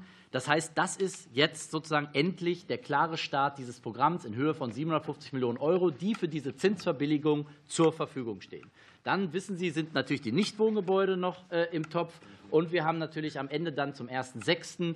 hoffentlich dann auch natürlich den Start der sogenannten WEF, nämlich der Wohneigentumsförderung von Familien. Ich gehe davon aus, da werden wir uns dann noch mal intensiv hier auch wieder mit auseinandersetzen. Jetzt zu den, äh, zu den Fragen. Kollegin Maschek, Preisantreiber. Ja, das ist, so eine, das ist eine sehr, sehr schwierige Frage, ähm, weil natürlich wenn man sich die externen Faktoren anschaut, glaube ich, im Moment andere Faktoren diejenigen sind, die die Preise antreiben. Und natürlich ist Förderung für etwas, was weit über dem Standard liegt, wo wir ja ein Mehr auch fordern, immer sehr, sehr sinnvoll. Aber ich glaube schon, dass man gesehen hat, dass man es mit Förderung auch im negativen Sinne übertreiben kann und eigentlich volkswirtschaftlich gesehen oder gesellschaftspolitisch gesehen nur noch Mitnahme erzeugt. Und das haben wir ja gesehen am Ende des letzten Programms. Und ich glaube, da waren wir uns auch alle einig, dass das so nicht hätte weitergehen können, dass man dort etwas hätte tun müssen. Das Frage äh, des äh, Kollegen Taher Saleh mit dem Aufstockungspotenzial das ist eine schöne, knackige Fachfrage. Ähm, da haben wir natürlich im Bündnis äh, auch sehr intensiv darüber diskutiert und haben das ja auch als eine der 187 Maßnahmen identifiziert, dass da wahnsinniges Potenzial drin liegt. Äh, da werden wir noch mal ein bisschen, da gibt es eine Studie zu, da werden wir noch mal genaueres äh, auch gerne noch mal, mal liefern. Die Studie habe ich jetzt nicht auswendig gelernt vor der Sitzung, gebe ich zu. Ähm, das machen wir auf jeden Fall. Herr Bernhard, es ist an Ihnen zu sagen, dass das Pipifax ist und nur 750 Millionen ist. Ich sage Ihnen, dass es ein attraktives äh, Programm ist und wir werden ja gemeinsam sehen, ähm, wie das Ganze dann auch läuft. Ja, aber das ist ja Ihre, Sie können das ja bewerten, wie Sie das äh, gerne machen möchten. Frau König, ähm, nochmal, wir haben ja das Problem, wir haben ja eher 40, weil wir eher 55er Standard haben. Das heißt, wir müssen, wir fördern jetzt eher 40 QNG. Ich finde nochmal, weil das ja auch von den Kollegen Föß gesagt ist, wenn wir am Ende viel stärker in die Lebenszyklusbetrachtung gehen wollen und wenn wir eben wirklich sagen, wir wollen am Ende auch die Systematik so weiterentwickeln, dass es wirklich entscheidend ist, Stichwort auch Technologieoffenheit, alles, was dazugehört, was rauskommt, dann ist das mit dem QNG, und das QNG wird ja vom Markt auch angenommen, ein ganz, ganz wichtiger Schritt in die richtige Richtung. Und jetzt ist es natürlich richtig, das musst du dann am Ende, und das ist ja auch die ähm, Anforderung auch der Kolleginnen und Kollegen, auch der Ampel an das Haus, wir werden natürlich das Ganze dann auch inhaltlich weiterentwickeln müssen. Also da sind wir uns, glaube ich, einig. Ich glaube nicht, dass es auf Ewigkeiten bei diesen starren EH-Regeln bleiben kann, äh, sondern wenn man Lebenszyklusbetrachtung und THG-Emissionen machen, dann muss man das System eigentlich komplett äh, verändern. Aber das ist schon eine Herausforderung, die ist nicht ganz trivial. Deswegen bin ich jetzt froh, dass wir jetzt erstmal mit einem sauberen klaren Programm auch starten. Ähm, Kollegin Henning-Welsow hat noch mal gefragt, da bin ich immer ein bisschen irritiert, weil ich jetzt das so verstanden habe, Sie wollen gar kein Neubauförderungsprogramm. Habe ich das richtig verstanden? Gut, das ist natürlich etwas, das kann man fordern. Wir sagen schon, es braucht auch eine Förderung von sozusagen nicht Neubau im Sinne von Neubau, sondern im Sinne von Mehraufwand im Bereich äh, von Neubautätigkeit. Und ähm, das halte ich auch für sehr wichtig. Davon ist natürlich unbenommen auch die Bestandssanierung und damit natürlich auch über die Sanierung das Erreichen von zusätzlichem Wohnraum. Das darf man ja auch nicht unterschätzen. Also die 13 äh, Milliarden, die bei dem Kollegen Habeck liegen, haben natürlich auch nicht nur einen sozusagen immer den energetischen Fokus, sondern natürlich kann man damit auch, und da sind wir ja auch, und ich weiß, dass auch die Ampelfraktionen da in einem engen Austausch sind, da kann man natürlich auch gucken, dass man das eine oder andere dann auch an zusätzlichem Wohnraum im Bestand auch wieder hebt, ertüchtigt, was auch immer und damit auch wieder, wieder nutzbar macht. Aber ich glaube, das muss man schön fein säuberlich auseinanderhalten. Und wenn ich darf, würde ich jetzt vielleicht den beiden Fachkollegen noch das Wort geben zur Ergänzung, die ich vergessen habe. Also mir fällt jetzt vor allem, Entschuldigung, wenn ich äh, die Zahl äh, der äh, damit geförderten Wohnungen ein. 30.000 ähm, Wohnungen auf dem klimafreundlichen Standard. Hier geht es ja um das Fördern von klimafreundlichen Neubauten. Ähm, und daneben eben der soziale Wohnungsbau steht daneben als die originäre Wohnraumförderung. Das war mir jetzt ehrlich gesagt die Hauptfrage, die mir jetzt noch offen schien, wenn ich was übersehen habe. Sehr gerne, weil damit wären wir nämlich auch in der Zeit, die wir veranschlagt haben. Es denn, Ihre Kollege, möchten Sie noch was? Nein, alles gut, wunderbar. Das Problem ist, dass wir jetzt diesen festen Zeitrahmen haben. Ich würde Sie dann bitten, dass äh, wir haben noch mehrere Wortmeldungen. Nee, ich mache es ganz kurz. Nee, Sie haben nee, gesagt, nee, eine Milliarde. Frau wenn, Sie das, wenn Sie das runterrechnen, eine Milliarde auf zehn Jahre, dann kommen Sie auf 3.333 Wohnungen. Wie kommen Sie auf die 30.000 Wohnungen? Können wir vielleicht im Nachgang machen? Ja, sehr gerne. Machen wir im Nachgang oder schriftlich. Äh, die Aufgabe ist verteilt und ich. Wunderbar. Ich stelle fest, dass wir den Bericht damit zur Kenntnis genommen haben und machen weiter mit dem Tagesordnungspunkt 5. Schriftlicher Bericht der Bundesregierung zur Wohnraumversorgung von Migranten mit Schutzstatus. Hier geht auf Antrag der Fraktion AfD äh, eine Ausschussdrucksache, die Nummer 2024-096 ein. Ich begrüße dazu Herrn Weinbrenner vom BMI, denn der steht im Bereitstellungsraum. Wunderbar. Herzlich willkommen, Herr Weinbrenner, in dieser Runde. Für diesen Tagesordnungspunkt haben wir ebenfalls 30 Minuten veranschlagt. Und äh, dadurch, dass ja auch ein schriftlicher Bericht vorliegt, würden wir zuerst in die Runde starten und Sie haben nachher Gelegenheit dazu zu antworten. Wer möchte beginnen? Herrn Beckamp habe ich. Ja, vielen Dank für den Bericht. Ähm, der ist relativ überschaubar, weil Sie sagen, äh, wesentlich Ländersache und äh, kommunale Sache. Sie schreiben dann, dass die Aufnahmeunterbringung eben seitens der Länder äh, in deren Zuständigkeit fällt und auch von denen finanziert werden muss, aber der Bund entsprechende Finanzmittel bereitstellt, 40 Milliarden im Zeitraum 2015 bis 2021 für diese Aufgaben und schreiben dann 670 Euro je Person im Monat sowie KDU. So habe ich es verstanden. Also 670 Euro plus Kosten der Unterkunft. Und da wir hier im Bereich Wohnen sind, äh, würde ich gerne wissen, gibt es da von Ihnen Spannen, also Preisspannen, die gezahlt wurden, je nachdem, welche Unterbringung stattgefunden hat. Weil ich weiß, aus Köln war das 2016 so, da wurden äh, Tausende in Pensionen und Hotels untergebracht. Das kostete ca. 28 bis 30 Euro pro Nacht, nur die Unterbringung. Dann gab es noch besondere Geschäftsmodelle seitens der CDU-Mitglieder äh, Horitzky, die dann ihr Hotel für Millionen vermietet hat und so weiter. Was für Spannen haben wir da, je nachdem, welche Unterbringung da ist, damit man ein Gefühl bekommt, was kostet da so eine Nacht, je nachdem, welche Maßnahme ähm, vorgenommen wurde. Dann das Thema Heizverhalten. Es gibt immer wieder Berichte, auch äh, mal, in der Regierung nahestehenden Postillen, dass besonderes Heizverhalten an den Tag gelegt wurde, je nachdem, wo die Menschen herkommen, gerade aus dem afrikanischen Bereich, äh, vor der Orient, dass da ähm, sagen wir, eher äh, großzügig geheizt wurde. Gibt es dazu auch Kenntnisse und wurde das irgendwie besonders erfasst und wurde das irgendwie eingefordert von den Leuten wieder oder wurde das vom Bund auch nachgehalten, wie die Länder damit umgehen und die Kommunen damit umgehen? Das sind ja letztlich Bundesmittel. Dann haben wir immer wieder Berichte gehabt, das kennen alle aus der Presse, wo dann äh, die Unterkünfte angezündet wurden von diesen Leuten selber oder sehr, sehr ramponiert zurückgegeben wurden. Gibt es dazu Erkenntnisse? Gibt es da Kosten? Gibt es da auch Regressforderungen, Schadensersatz, nach dem Motto, die kriegen ja sogar ein Taschengeld, dass da irgendwas einbehalten wurde. Gibt es dazu etwas? Also über zahlreiche Presseberichte, wie mit dem Geld umgegangen wird, dass das mal nachgehalten wird.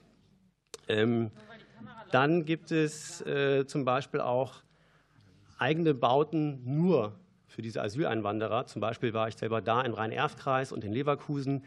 Gibt es dazu Zahlen, inwieweit da Geld für verwendet wurde? Ist das vom Umfang her klar, in welchem Verhältnis das steht. Das vielleicht mal als erster Aufschlag. Und Sie können gleich genauso in die Kamera sprechen, wohin Sie wollen, Frau Steinmüller. Machen Sie, was Sie wollen. So, als nächstes spricht Herr Semet für die FDP. Ja, der Bericht äh, ist leider nicht so umfangreich und detailliert, um die Situation der äh, Geflüchteten im Einzelnen richtig auch zu bewerten, bewerten zu können. Grundsätzlich stehen jedoch laut den Zahlen des Deutschen Städte- und Gemeindebunds etwa 1,8 Millionen Wohnungen im ländlichen Raum auch zur Verfügung, sodass äh, die Wohnungsnot nicht in dem Maße überall gegeben ist. Und ähm, und äh, wir, äh, es ist richtig natürlich, dass äh, diese Wohnraumversorgung hauptsächlich in den Kommunen stattfindet, als Aufgabe der Kommunen ist. Und wir sind als FDP natürlich auch weiterhin bereit, die Kommunen zu unterstützen, um die Notlage in, in erträglichen Maßen zu halten. Wir halten es nicht für richtig, dass die Unterbringung äh, in, in, in, Sporthallen oder ähnlichen Sammelunterkünften stattfindet, sondern dass das in Wohnungen stattfindet. Das ist wünschenswert. Und damit sind wir natürlich äh, schon bei der Frage, wir werden in bestimmten Gegenden werden wir Wohnraum noch generieren können. Wir haben das schon mehrmals auch diskutiert, aber es stellt sich schon sehr stark die Frage, wie können wir, wie können wir mehr bauen? Die Frage bleibt. Wir haben bisher immer über das Problem diskutiert, was noch da ist von Seiten der BIMA oder von anderen Geschichten und wie das, wie das verteilt wird. Aber da hat sich eigentlich wenig bewegt, so dass wir uns doch wieder viel mehr auf neues Bauen fokussieren müssen. Und äh, da wollte ich fragen, ob äh, gerade aus der Notlage heraus eventuelle Sonderregelungen oder äh, bessere Umnutzung von vorhandenen Gebäuden, die bisher für andere Zwecke da sind, möglich wären und ob da irgendwelche Ansatzpunkte da sind, mit denen wir vorwärts kommen könnten. Danke. Als nächstes ist Frau Zöllner dran. Ja, vielen Dank. Ähm, in der ersten Seite, auf der ersten Seite des Berichts, da steht ja immer etwas von der Zuständigkeit der Länder. Und ich würde einfach Ihre Einschätzung ähm, noch mal wissen wollen, weil wir die Situation sehr ernst nehmen, weil die Kommunen an der, am Rande ihrer Kapazitätsmöglichkeiten sind, ähm, weil es äh, auch zu schwierigen Diskussionen vor Ort kommt und ähm, weil es eben nicht so ist, wie der Kollege von der FDP gesagt hat, dass es tatsächlich Bereiche gibt, beispielsweise in den ländlichen Räumen, ähm, wo eben da keine Belastung vorhanden ist, die irgendwie übermäßig ist, sondern genau das Gegenteil ist der Fall. Das kann ich zumindest aus meiner Heimat berichten, dass dort äh, die Stimmung sehr, sehr angeheizt ist, dass es sehr, sehr schwierig ist, sehr, sehr kritisch ist und dass eben auch da ähm, die Situation so ist, dass schwer Wohnraum äh, gefunden werden kann und dass wir auch im ländlichen Raum über Containerdörfer sprechen, über Einrichtungen, was Supermärkte angeht, um Unterkünfte zu finden. Also es ist äh, eine klare Überforderung da und die wurde ja auch immer entsprechend formuliert. Und deswegen da einfach die Frage. Es ist ja zum Beispiel so, dass weiterhin von Seiten der Bundesregierung daran festgehalten wird, dass jeden Monat 1000 äh, ähm, Flüchtlinge aus Afghanistan eingeflogen werden zusätzlich mit Familiennachzug, also weiterhin jeden Monat 2500 ähm, zusätzlich Geflüchtete, die ähm, auch gezielt in unser Land geholt werden. Und da eben die Frage, was tun Sie denn speziell, weil das äh, sehe ich dann eben schon auch als Aufgabe des Bundes, weil es ein Beschluss nachweislich auch in, nachzulesen ja überall als Einigung zwischen äh, Annalena Baerbock und der Innenministerin Faeser äh, getätigt wurde. Was tun Sie denn, um da eine Unterbringung zu organisieren? Denn ähm, wir erleben gerade eben auch, was die Ankereinrichtungen angeht, also dort eben, wo die Geflüchteten ähm, zuerst auch ähm, aufschlagen, dass da so gut wie keine Ukrainer mehr vorhanden sind, sondern dass wirklich verschiedenste andere Nationen vertreten sind und dass das schon auch zu einem großen Konfliktpotenzial vor Ort führt. Und da einfach die Frage, ähm, die Länder ähm, werden immer wieder angeführt. Das ist aber nachweislich vom Bund, die da zusätzliche Aufgaben für Kommunen und Länder stellen. Ähm, was tun Sie, um da entsprechend zu unterstützen und dann auch für die Unterbringung zu sorgen und gleichzeitig eben auch für die Integration? Denn das ist der Anspruch, den wir haben, dass wir natürlich nicht nur Leute zu uns reinholen, sondern dass dann auch Integration stattfinden muss. Und auch da wird die Überforderung bei Kindergärtnerinnen, Erzieherinnen, bei Lehrerinnen immer wieder formuliert wird, dass sie da an ihre Belastungsgrenzen kommen, weil die leisten am Ende ähm, neben vielen Ehrenamtlichen dann die Integrationsleistung.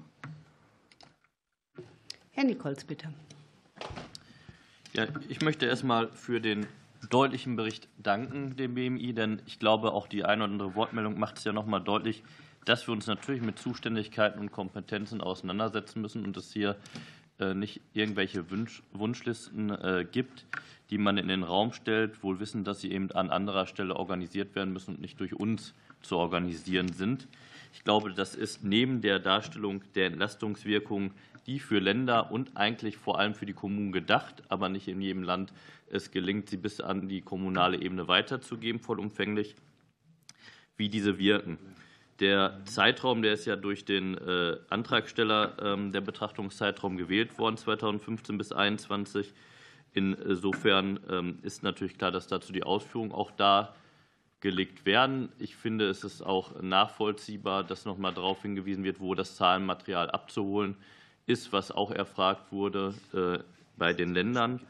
Ähm, ich finde, was auch vollkommen klar ist, dass die das kann jeder aus seinem Wahlkreis sicherlich unterschiedlich berichten. Ich habe fünf Städte in meinem Wahlkreis, wo die Situation auch teilweise sehr unterschiedlich ist. Also man braucht ja die kommunale Ebene an dieser Stelle ausdrücklich, um eben auch vor Ort ganz konkret schauen zu können, wie geht man auf die unterschiedlichen Bedarfe, äh, wie geht man mit den unterschiedlichen Bedarfen um und wie kann man unterstützen. Aber der Kern ist doch, dass es am Ende im Rahmen der Kompetenzen, die wir uns föderal gegeben haben, äh, Lösungen gibt und wo man an einem Strang äh, ziehen muss und das organisieren muss und nicht hier immer die Fragen stellt, wer hat denn jetzt eigentlich wo noch mal eine Möglichkeit, was zu tun, wo ist der Bund vielleicht noch mal äh, gefordert.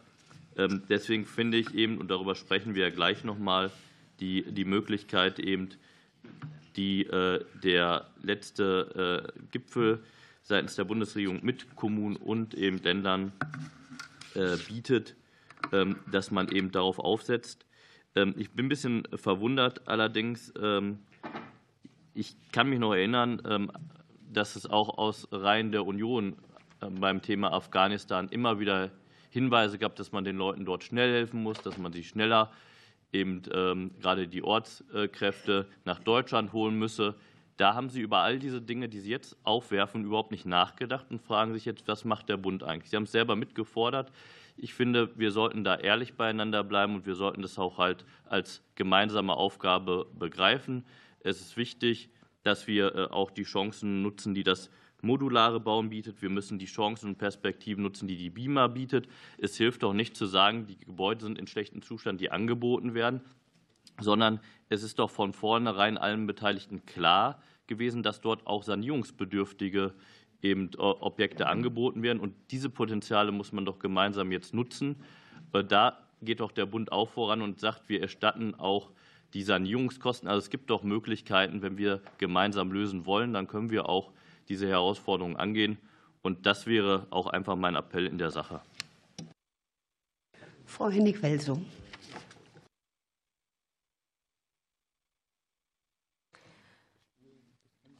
Zwei ähm, kurze Fragen. Die eine hat der Bund vor, wie bis 2021 äh, es ja möglich war, die Flüchtlingspauschale und äh, die äh, Unterstützung für unbegleitete minderjährige Flüchtlinge wieder aufzunehmen. Ähm, und die zweite Frage spielt natürlich 2022 erst eine größere öffentliche Rolle, und zwar die private Unterbringung von Geflüchteten. Wäre die Frage, ähm, ob Sie ein Interesse daran haben, tatsächlich auch jetzt im Nachgang natürlich des Berichts, der nur bis 21 geht, aber äh, wir haben es ja auf der Tagesordnung, ob Sie eine Idee dazu haben, wie man tatsächlich auch äh, erfahren könnte, wie viele private Unterkünfte und Unterbringungssituationen tatsächlich in der Bundesrepublik äh, der Fall sind, weil sie ja nicht ganz unerheblich dabei sind, zum Beispiel auch ukrainische Flüchtlinge aufgenommen zu haben. Ähm, und das nicht zu wissen, ist, glaube ich, eine Schwäche. Frau Otter, bitte. Ja, ich glaube, ähm, dass die Kommunen gerade äh, große Herausforderungen zu bewältigen haben, ist uns allen klar und äh, dass äh, Bund und Länder gemeinsam gut daran tun, diese Herausforderungen gemeinsam dann auch zu entschärfen und da gemeinsam dran zu arbeiten, ist, glaube ich, ähm, hier auch ja, allgemeiner Konsens. Deshalb eine ganz konstruktive Frage, auch mit Blick auf die Entwicklung der letzten Wochen. Der Bund hatte angekündigt, Liegenschaften des Bundes auf eigene Kosten für die Unterbringung herzurichten. Und da ist die Frage, wie sind aktuell die Möglichkeiten von Seiten des Bundes, weitere Kapazitäten zur Unterbringung von geflüchteten Ländern und Kommunen bereitzustellen, über das, was jetzt schon passiert ist. Herzlichen Dank. Dann gebe ich direkt weiter an unseren Staatssekretär, Herrn Barthol. Ja, erstmal, erstmal vielen Dank. Ich, ich glaube, da wir ja alle kommunal verankert sind, ich gehe mal davon aus, dass die meisten von uns entweder noch äh, im Ehrenamt in irgendeinem Kreistag oder in einem Stadtverordneten- oder Gemeindeparlament sitzen, glaube ich, wissen wir um die Dynamik und auch die Schwierigkeiten der Unterbringung vor Ort. Und ich glaube, niemand, weder die Große Koalition noch die jetzige Ampelregierung macht es sich leicht oder tut so, als ob bei diesem Thema alles in Ordnung oder unproblematisch ist. Und nichtsdestotrotz, und es gab es ja auch äh, jetzt den äh, Flüchtlingsgipfel, wo man auch miteinander geredet hat. Ich will trotzdem an der Stelle schon auch noch mal sagen, wir haben ja hier einen Bericht vorliegen ähm, des BMIs. Ähm, was übrigens den Zeitraum bis 21 betrachtet. Da sind jetzt zum Beispiel die Leistungen für die Menschen, die aus dem, vor dem Ukraine-Konflikt, also vor dem Angriffskrieg Russlands geflohen sind, ja noch gar nicht drin. Das heißt, das sind natürlich erhebliche, erhebliche Summe, keine Frage. Es gibt natürlich noch andere Themen, wo wir natürlich am Ende als Bund auch drin sind. Also Stichwort Kosten der Unterkunft äh, im Bürgergeld. Wir haben natürlich das ganze äh, Thema, wie wir wie wir auch die Integrationskurse, Berufssprachkurse, andere Themen. Also es gibt ja alles noch Themen, wo wir natürlich auch noch als Bund mit dabei sind. Und ja, es ist richtig, am Ende ist es Aufgabe der Länder, aber wir haben ja als Bund immer relativ klar gesagt, wir lassen natürlich niemanden alleine. Was ich aber trotzdem mal sagen möchte, weil ich finde, das gehört in so einen Ausschuss auch rein, der Kollege Nichols hat das angesprochen. Es ist nun mal so, dass nicht alle Länder das Geld, was sie von dem Bund bekommen, auch eins zu eins an die Kommunen weitergeben. Und das ist teilweise in einem erheblichen, erheblichen Umfang äh, findet das nicht statt. Es gibt Länder, die machen das ganz gezielt, die sehr deutlich sagen, ich möchte, dass ihr Kommunen äh, dieses Geld auch bekommt. Es gibt aber auch Länder wie zum Beispiel Hessen, äh, die teilweise dramatisch äh, weniger Geld zur Verfügung stehen. Also zum Beispiel in 22 anstatt 262 Millionen, in Hessen nur 186, in den Planungen, glaube ich, für 23 sind von den 205 Millionen für Hessen noch mal die Hälfte, die an die Kommunen fließen. Das mag alles immer individuelle Gründe haben, die man auch in der Landesregierung diskutieren muss, aber ich finde, es gehört auch ja, aber es gehört auch hierhin, weil natürlich am Ende wir auch immer gucken müssen, dass man auch als Bundespolitiker, wo es ins Bundesinteresse geht, auch immer wieder kritisch hinguckt, wie sozusagen dann auch teilweise Landesregierungen, auch zum Beispiel Kommunen motivieren, hier vorstellig zu werden. Und das ist so ein Punkt, glaube ich, wo wir sehr aufpassen müssen. Und das ist wichtig, dass wir jetzt, und das schließt ja auch so ein bisschen mit dem nächsten Punkt zusammen, dass wir jetzt auch einen Flüchtlingsgipfel gemacht haben, dass es Arbeitsgruppen gibt. Da können wir sicherlich im nächsten Punkt auch noch mal äh, drüber reden. Und das war ja auch ein bisschen die, die Frage von der Kollegin Zöllner. Das ist eigentlich so ein bisschen der nächste Tagesordnungspunkt. Was tun wir eigentlich? Also Stichwort Paragraph 246 gibt auch ein paar Vorschläge unseres Hauses, ähm, die dort eingeflossen sind. Es gibt natürlich ganz viele Arbeitsgruppen. Da kann Herr Weinbrenner sicherlich äh, noch besser besser und äh, intensiver darüber berichten. Und viele andere Fragen waren jetzt auch sehr fachspezifisch noch. Und da würde ich jetzt den Herrn Weinbrenner mal bitten, zu versuchen, äh, sie zu beantworten. Ja, Herr Staatssekretär, vielen Dank. Ähm, I'll do my very best. Ähm, ich will vielleicht eins vorausschicken. Klar, der Bericht ist jetzt relativ knapp. Ähm, das ist jetzt keine äh, informatorische Zurückhaltung der Bundesregierung und des BMI, sondern äh, wir haben äh, viele Informationen, auch Fragen, Herr Abgeordneter Beckham, die Sie gestellt haben, die wir seitens des Bundes nicht beantworten können. Der erste Satz ist der richtige. Ähm, wir sind als Bund für die Unterbringung eben nicht verantwortlich. Deswegen kann, können wir auch die ganzen Fragen, die Sie gestellt haben, wer hat wie lange die Heizung aufgedreht und wie viele, wofür sind welche Gelder für die Unterbringung angewandt worden oder aufgewandt worden, die können wir seitens des Bundes nicht beantworten. Ähm, die, äh, der Beitrag des Bundes, das ist im mittleren Bericht oder mit, im zweiten Absatz ähm, ähm, mitgeteilt und der äh, parlamentarische Staatssekretär Bartol hat darauf hingewiesen, des Bundes ist ein Teil an der, ist ein Beitrag zur Finanzierung der Unterbringung. Und es hat seit 2015 regelmäßige Gesprächsrunden gegeben, die nachher auf der Ministerpräsidenten, Bundeskanzlerinnen, Bundeskanzlerebene gemündet sind in ähm, Beschlüssen, wo der Bund die Länder finanziell unterstützt im Zusammenhang mit, dem, mit der Flüchtlingssituation. Das wird dann teilweise relativ kleinteilig in den Bund-Länder-Finanzbeziehungen und die 40 Milliarden sind die Gesamtsumme, die ähm, in diesem Zusammenhang geflossen sind. Darunter sind dann auch 25 Prozentpunkte Höhe KDU-Leistungen. Das ist jetzt hier, ich sage mal, beispielhaft dargestellt. Das ist ein eigenes, relativ komplexes Finanzgeschehen. Da sind dann Mehrwertsteuerpunkte zwischen Bund und Ländern verrechnet worden, relativ intensives ähm, Geschehen.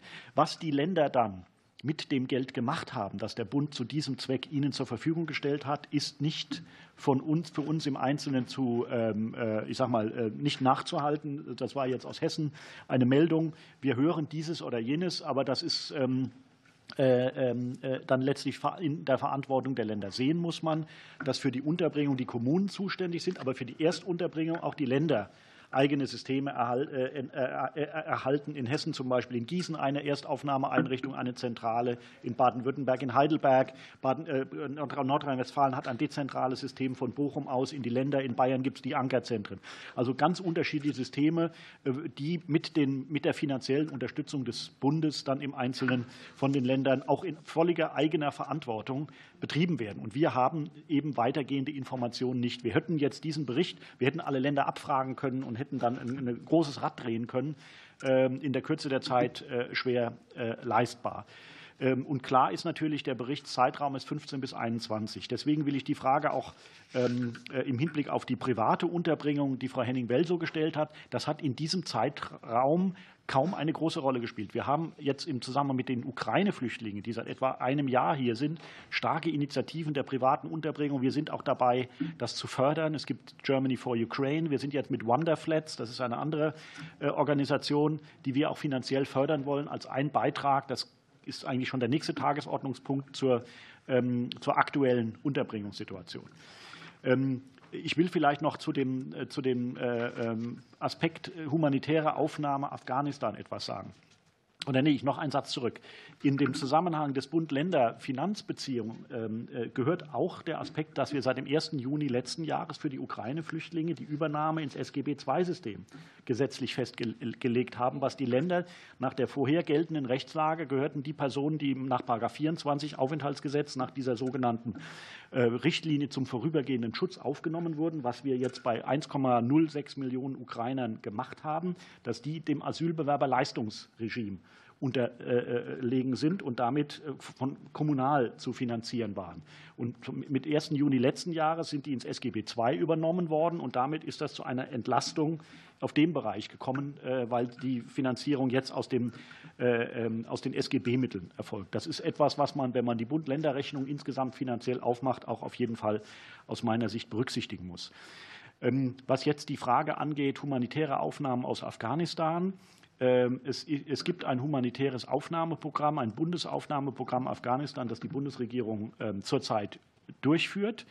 Ähm, in diesem Programm sind noch keine Menschen aus Afghanistan aufgenommen worden, sondern wir sind jetzt noch dabei, mit einem IT-Tool und mit der Zusammenarbeit mit den NGOs die ähm, Personen zu identifizieren, die aufgenommen worden sind. Es gibt aber noch zurzeit laufende Aufnahmen ähm, aus ähm, einer humanitären äh, Aktion, die nachwirkend nach den Ortskräften passiert ist. Alles in enger Abstimmung zwischen Bundesinnenministerium und Auswärtigen Amt. Und die Höchstzahl sind 1000 Personen pro Monat. Das sind also 12.000 Personen insgesamt im Jahr, die ähm, zur Linderung der humanitären Situation aus Afghanistan aufgenommen werden. Das sind nicht Ortskräfte, das sind Menschenrechtsverteidiger, Verteidigerinnen, das sind NGO-Vertreter, die einer individuellen Gefährdung ausgesetzt sein müssen unter dem jetzigen Regime in Afghanistan und dann die Voraussetzungen erfüllen, um in Deutschland aufgenommen zu werden. Das sind, wie gesagt, 1000 Personen und zwar inklusive Familienmitglieder. Da kommt der Familiennachzug nicht noch on top. Das ist die Obergrenze, diese 1000 pro Monat, auf die wir uns äh, dann verständigt haben.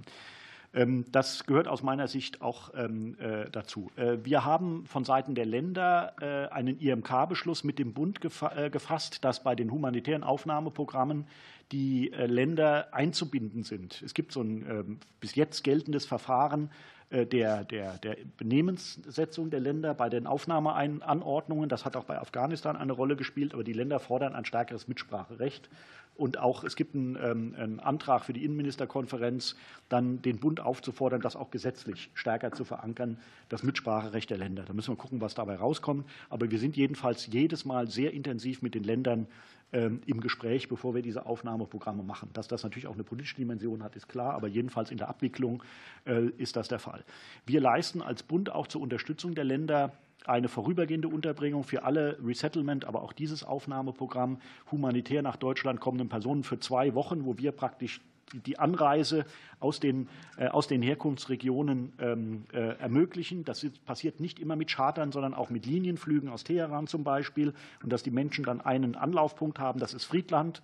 wo wir mit dem Land Niedersachsen zusammenarbeiten. Und auch in Brandenburg haben wir eine Einrichtung, wo die dann zwei Wochen maximal bleiben können auf Kosten des Bundes, kriegen auch so eine äh, erste Orientierungseinweisung, um dann ähm, äh, auf die, auf die Länder weiter zu verteilt zu werden, äh, die die Aufnahme dann übernehmen. Das ist also, wenn Sie so wollen, ohne dass ich das überschätzen will, aber jedenfalls eine Erstaufnahme, die der Bund leistet, einfach um die Abwicklung zu, zu ermöglichen. Ähm, neue Ansätze, Herr Semmet, ist eher was für den nächsten Tagesordnungspunkt angesichts der aktuellen Situation. Ähm, das waren aus, meine, aus, meiner Sicht, ja, BIMA, das habe ich noch offen, äh, Frau Otte. Ähm, wir, äh, die BIMA, die ja auch hier schon vorgetragen hat, stellt äh, den Ländern äh, das zur Verfügung, was sie an Kapazitäten hat. Und es gibt auch, wenn ich das richtig verstanden habe, ein gewisses Potenzial, dass die BIMA Liegenschaften ertüchtigt die den Ländern also nicht in der Situation oder in der Form zur Verfügung stellt, in der sie sich gerade befinden, teilweise jahrelang nicht bewohnt, sondern auch durchaus ertüchtigt. Aber das ist dann ähm, äh, im Einzelfall nach meinem Kenntnisstand zu klären, auch in Abstimmung mit den Ländern, zu welchem Zweck die genutzt werden können. Und ähm, äh, ist dann, glaube ich, eher ein Thema, das äh, mit der BIMA zu besprechen ist, als dass ich seitens des BMI dazu abschließend etwas sagen könnte. Herzlichen Dank, Herr Weinbrenner. Herr, äh, Frau Dr. Philippi, möchten Sie noch ergänzen? Nein.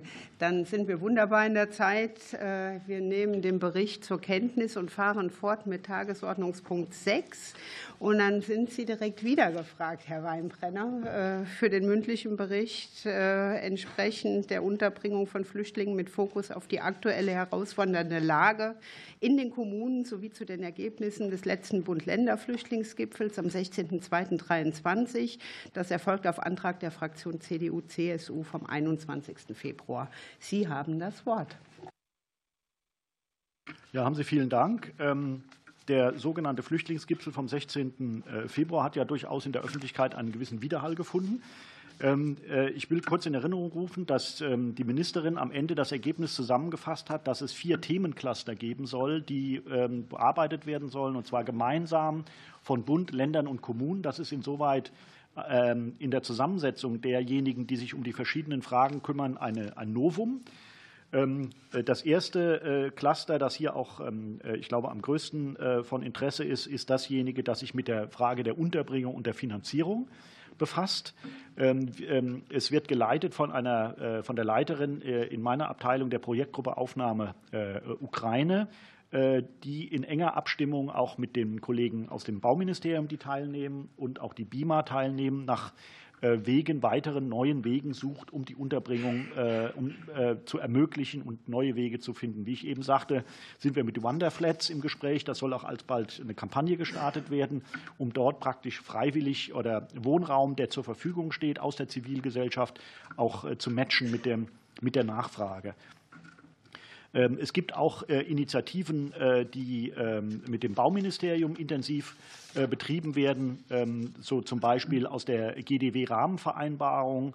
Mit der Ruhr-Universität Bochum geht es darum, eine aus unserer Sicht eine für die Flüchtlingsunterbringung Standards zu definieren, die dann praktisch in einem Angebot zur Verfügung gestellt werden, um dann von den Bedarfsträgern, das sind Länder und Kommunen, dann auch genutzt zu werden.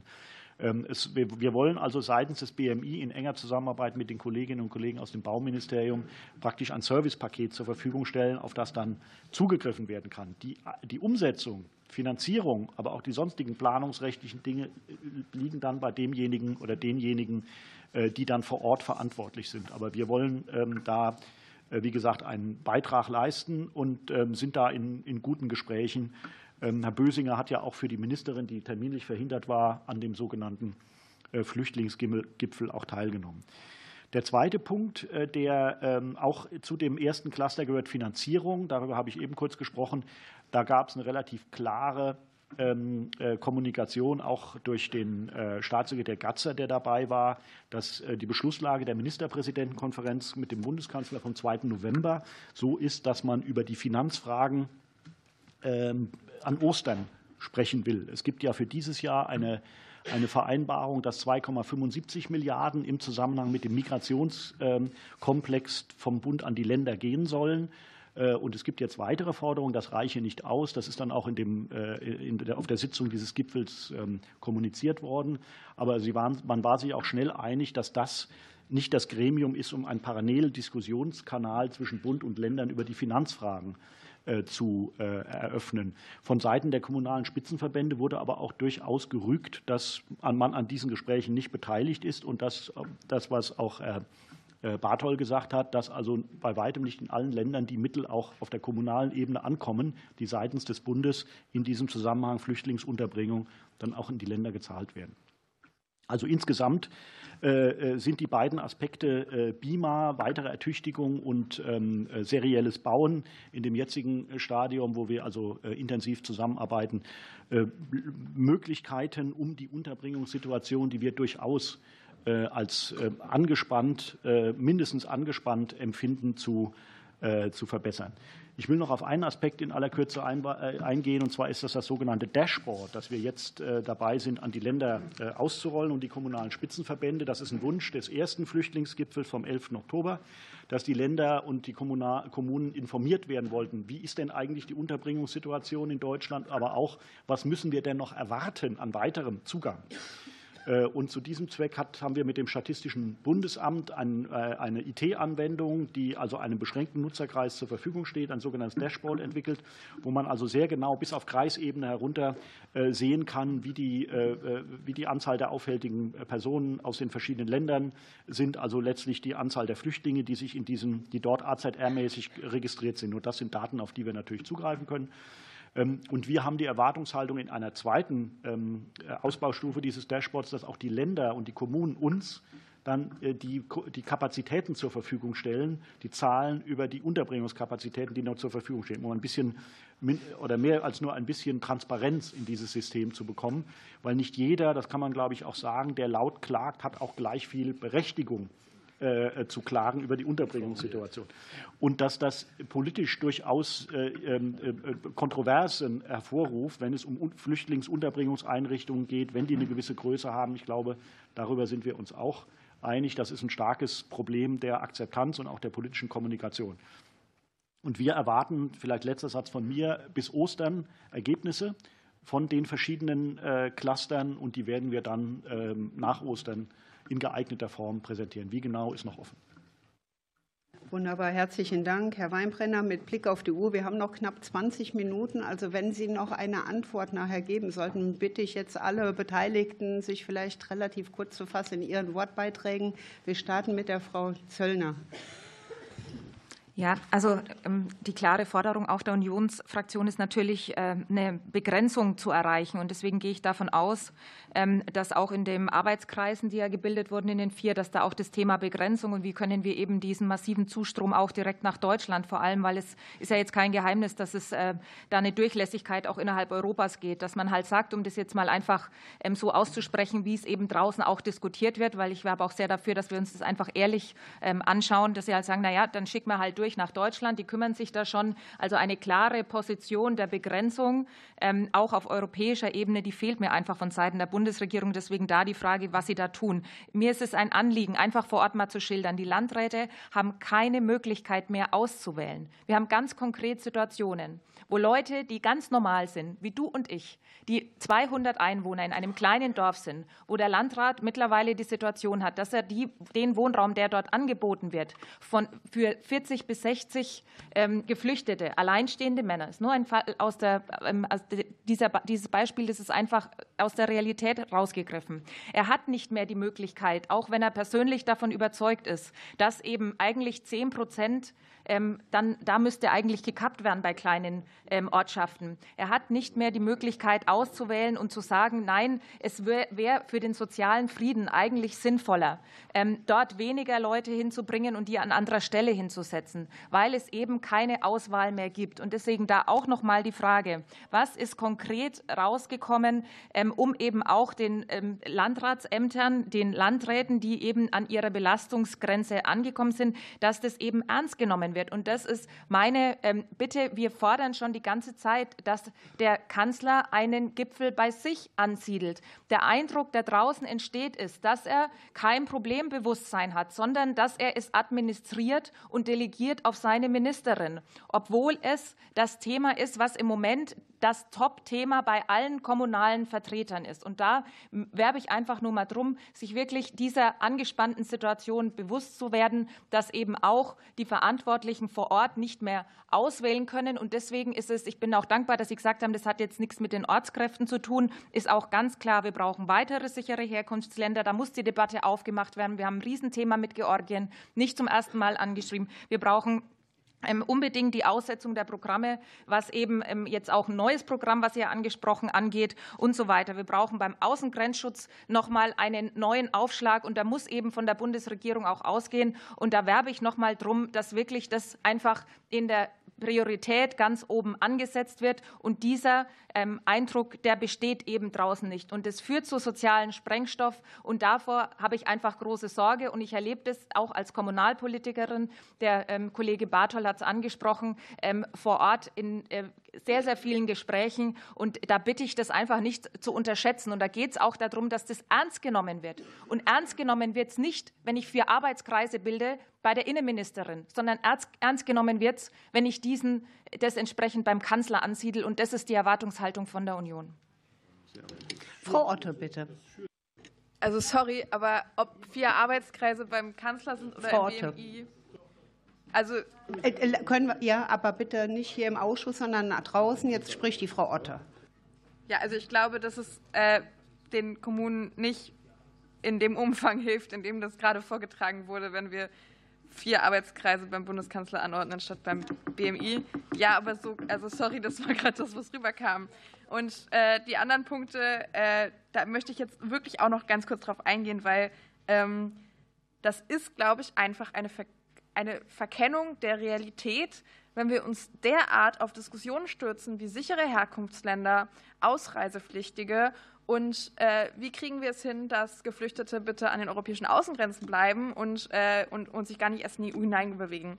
Sorry, aber das sind Diskussionen, die bringen uns keinen Schritt weiter. Gerade die Debatte darum, äh, darum, wie viel wir ausweisen oder nicht, wie viele wir ähm, am Ende abschieben oder nicht. Jede vierte Person, vier von fünf, sorry, nein, vier von fünf Personen, die eigentlich ähm, grundsätzlich einen abgelehnten äh, Asylbescheid haben, die können wir nicht ausweisen, egal ob die aus einem sicheren Herkunftsland kommen oder nicht. Da liegen Gründe vor, weshalb wir nicht aus, äh, ausweisen können. Und dann reden wir am Ende über 56.000 Menschen in Deutschland, die wir theoretisch abschieben könnten. Was für, ein, was für ein Aufwand für so einen geringen Anteil von Menschen. Da ist niemandem mitgeholfen, dass wir da so viel Energie reinstecken. Anderer Punkt, an dem es wirklich helfen würde, wenn wir Energie reinstecken, ist das Thema Finanzierung. Ich bin froh, dass es jetzt zumindest eine Arbeitsgruppe gibt, die darüber äh, sich weiter auseinandersetzt. Und dazu eine Frage, und zwar ähm, der Zeitplan, wann die AG ihre Ergebnisse vorlegen. Ich verstehe noch nicht so ganz, ob der jetzt vor der eigentlichen MPK ist oder danach also vor der MPK, die dann am Ende nochmal über das Thema Finanzierung spricht, weil zumindest bei der Finanzierungs AG wäre es ja sehr sinnvoll, wenn das vorher AG-Ergebnisse nochmal ähm, transportiert werden.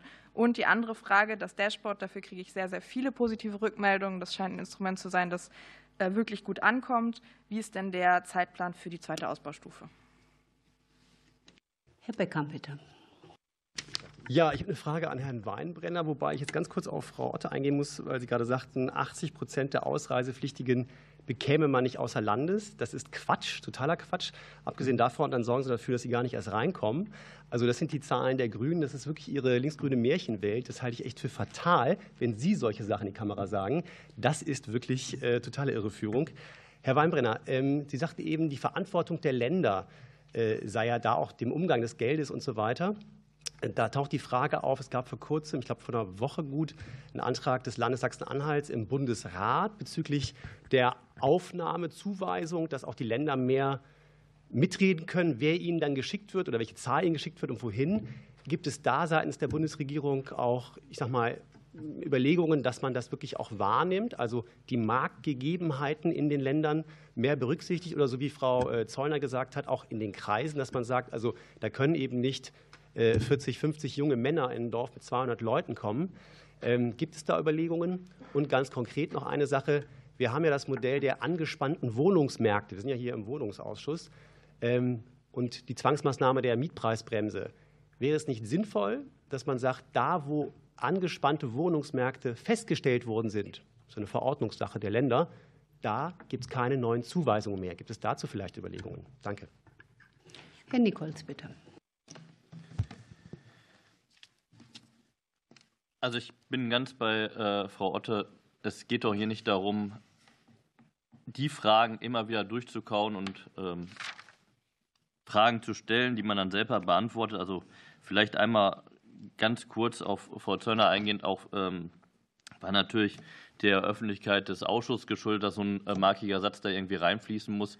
Also wir, wir, ich verstehe, dass ich hätte dem Vorgänger von Frau Faeser auch nicht zugetraut, so eine Aufgabe zu lösen. Da gibt es keine andere Alternative als der Kanzlerin äh, seinerzeit äh, anzuvertrauen, das Thema. Wir haben eine fähige Bundesinnenministerium, da liegt es dann richtig. So, deswegen verstehe ich, dass Sie da vielleicht in der alten Erinnerung noch behaftet sind. Hätten Sie wahrscheinlich hier nicht gesagt, wenn wir nicht öffentlich getagt haben, sei es drum.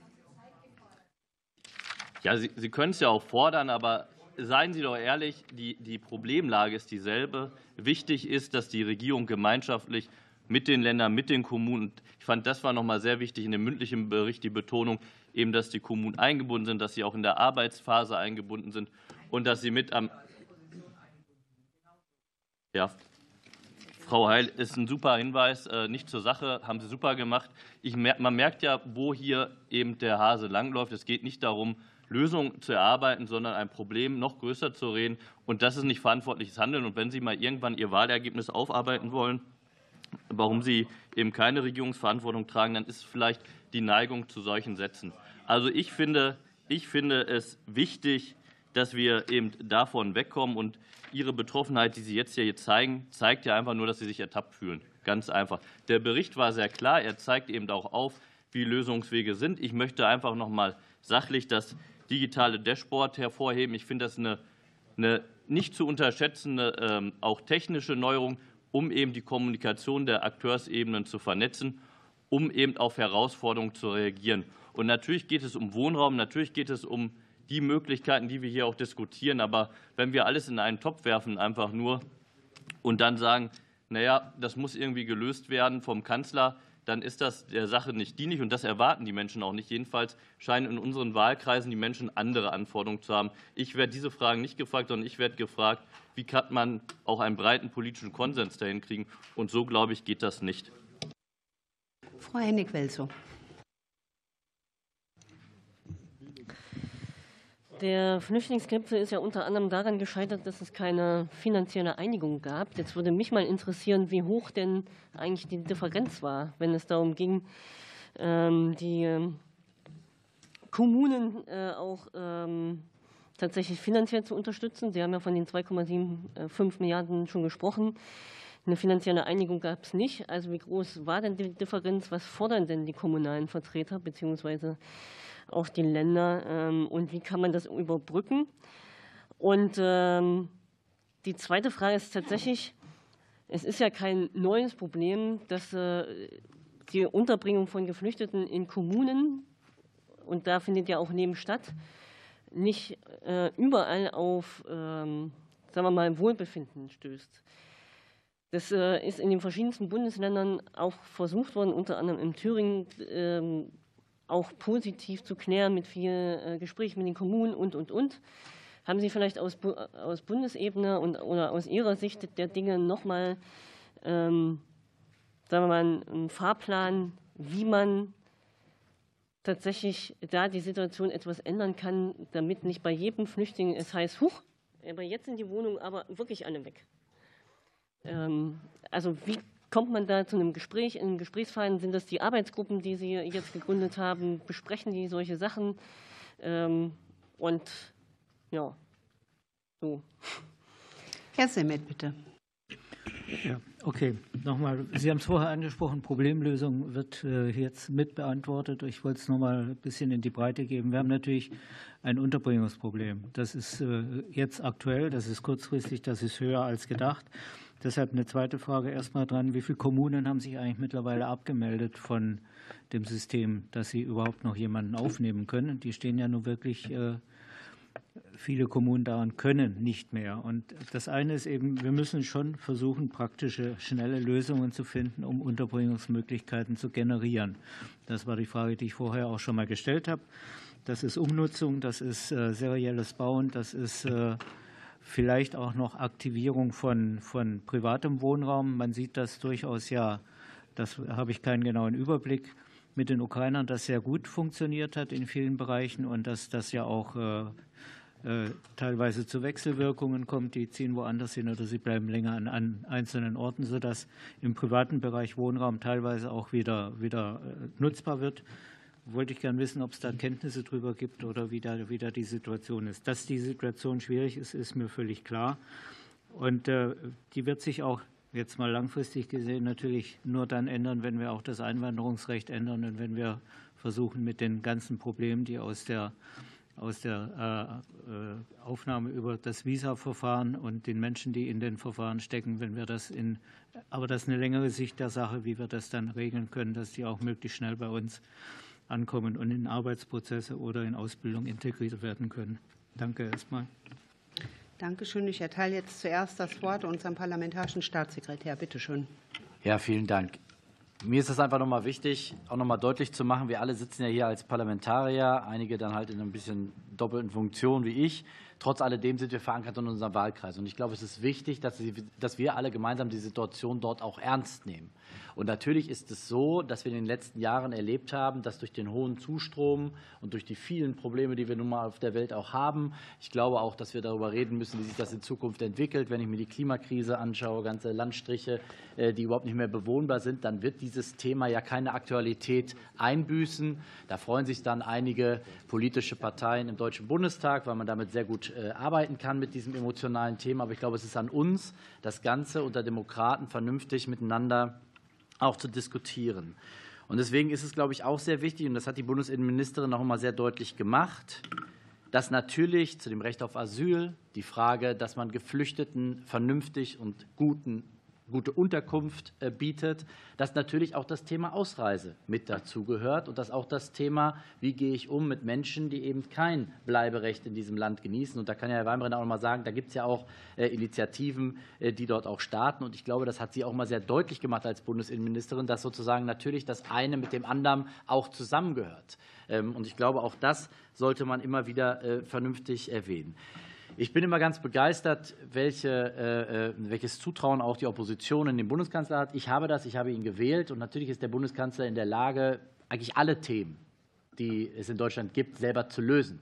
Es ist aber nun mal so in Deutschland, es ist aber nun mal so in Deutschland, dass wir ein Ressortprinzip auch haben, dass wir eine Bundesregierung haben, die sich in Ressorts zusammensetzt, vorne angeführt von den jeweiligen Fachministerinnen und Fachministern. Und ich glaube, es ist richtig, dass die Bundesinnenministerin das Ganze auch gemeinsam mit den Ländern und den Kommunen so aufbereitet, dass es klar ist, es ist eine gesamtdeutsche Aufgabe. Es ist eine Aufgabe, obwohl wir ja vorhin sehr viel über sozusagen die formalrechtlichen Gegebenheiten geredet haben. Aber natürlich stiehlt sich ja der Bund nicht aus seiner Verantwortung. Das hat er nicht die letzten Jahre getan und das tut er auch jetzt nicht. Aber man muss miteinander reden und ich finde, da ist das im zuständigen Fachressort und ich habe äh, auch die Ausführungen von Herrn Weinbrenner hier fachlich äh, sehr genossen. Ich glaube, man merkt auch, dass dieses Thema in diesem Ressort äh, gut angedockt ist und natürlich fachlich ergänzt wird. Und das wurde ja auch gesagt im Rahmen dieser Cluster von anderen Ressorts. Also von uns zum Beispiel, was die Frage des Paragraphen 246 angeht, das serielle äh, Bauen, aber auch andere Themen, wo wir natürlich innerhalb der Bundesregierung auch sicherstellen müssen, dass die Kompetenzen der anderen Ressorts zur Lösung dieses Themas ähm, auch beitragen. Dass das alles bei den angespannten Wohnungsmärkten, wie wir sie teilweise ja auch kennen, nicht leicht ist, das wissen wir. Und deswegen bin ich auch froh, dass man mit äh, sozusagen neuen äh, Instrumenten wie diesem Dashboard auch nochmal deutlich macht, dass man versucht, da auch mehr Transparenz für alle Beteiligten, dass es auch gar nicht erst diese Abschottungstendenzen gibt, sondern dass man relativ transparent auch ein bisschen nach vorne schauen, perspektivisch weiß, was auf einen zukommt, weil am Ende irgendwo müssen wir die Menschen, die zu uns kommen, auch vernünftig unterbringen. Ich glaube, das ist unsere aller, aller gemeinsame Aufgabe und daran arbeiten wir. Und jetzt vielleicht zu diesen einzelnen Fachfragen nochmal Herr Weinbrenner. Wie viele Minuten habe ich? Bis. Okay, die werde, ich, die werde ich vielleicht gar nicht brauchen. Also ich kann das nur unterstützen, Frau Zollner. Also wir nehmen die angespannte Situation als BMI sehr ernst äh, und sind gemeinsam mit der Ministerin äh, intensiv dabei, äh, auch Lösungen auf allen möglichen Gebieten anzubieten.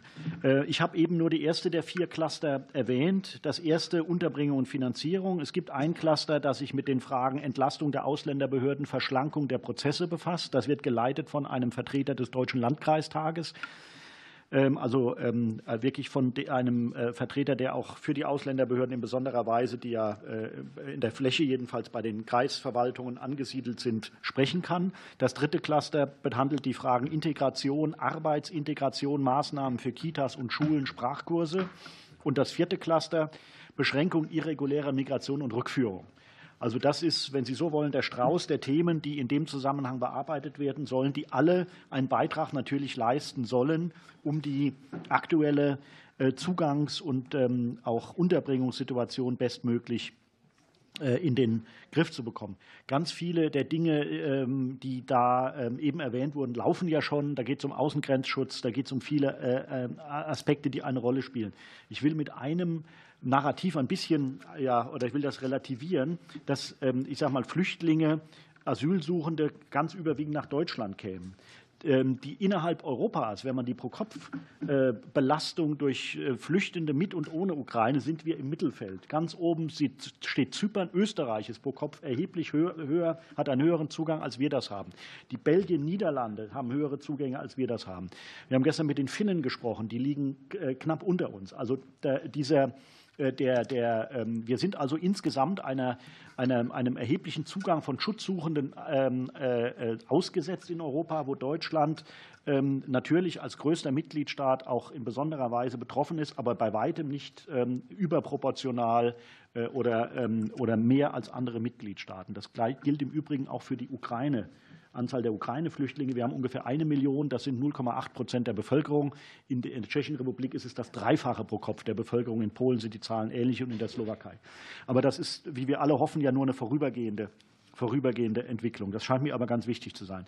Zu den, äh, zu den Aspekten, äh, die äh, unternommen werden, die dann im Bereich Rückführung, die wir dann zusammentragen werden, gehört zum Beispiel auch, äh, Herr Barthold hat das angesprochen, ähm, Herr Stamp, der Sonderbevollmächtigte der Bundesregierung für Migrationsabkommen. Wir sind jetzt sehr intensiv äh, im Gespräch mit potenziellen Partnerstaaten. Das ist noch etwas vertraulich, deswegen bitte ich um Verständnis, dass ich dazu konkret nichts sage. Aber ein Staat zum Beispiel, mit dem wir lange bisher erfolglos gesprochen haben, hat jetzt nach neuer Regierungsbildung uns Signale, zurzeit ist eine Delegation hier, wir werden Ende März hinfahren, gegeben, dass sich da etwas tun kann, insbesondere äh, weil es da eine erhebliche Anzahl von Rückzuführenden gibt, wo wir praktische Probleme beseitigen müssen. Im Bereich der der zweiten Arbeitsgruppe, Entlastung Ausländerbehörden, Verschlankung der Prozesse, wird auch ein Thema sein, wie wir die Ausländerbehörden ertüchtigen können. Die sind, die sind jetzt personell ganz überwiegend in einer schwierigen Situation. Die äh, Wartezeiten sind lang. Ähm, das sind teilweise noch Corona-Rückstände. Das ist eine Personalfluktuation bis Personalrückgang.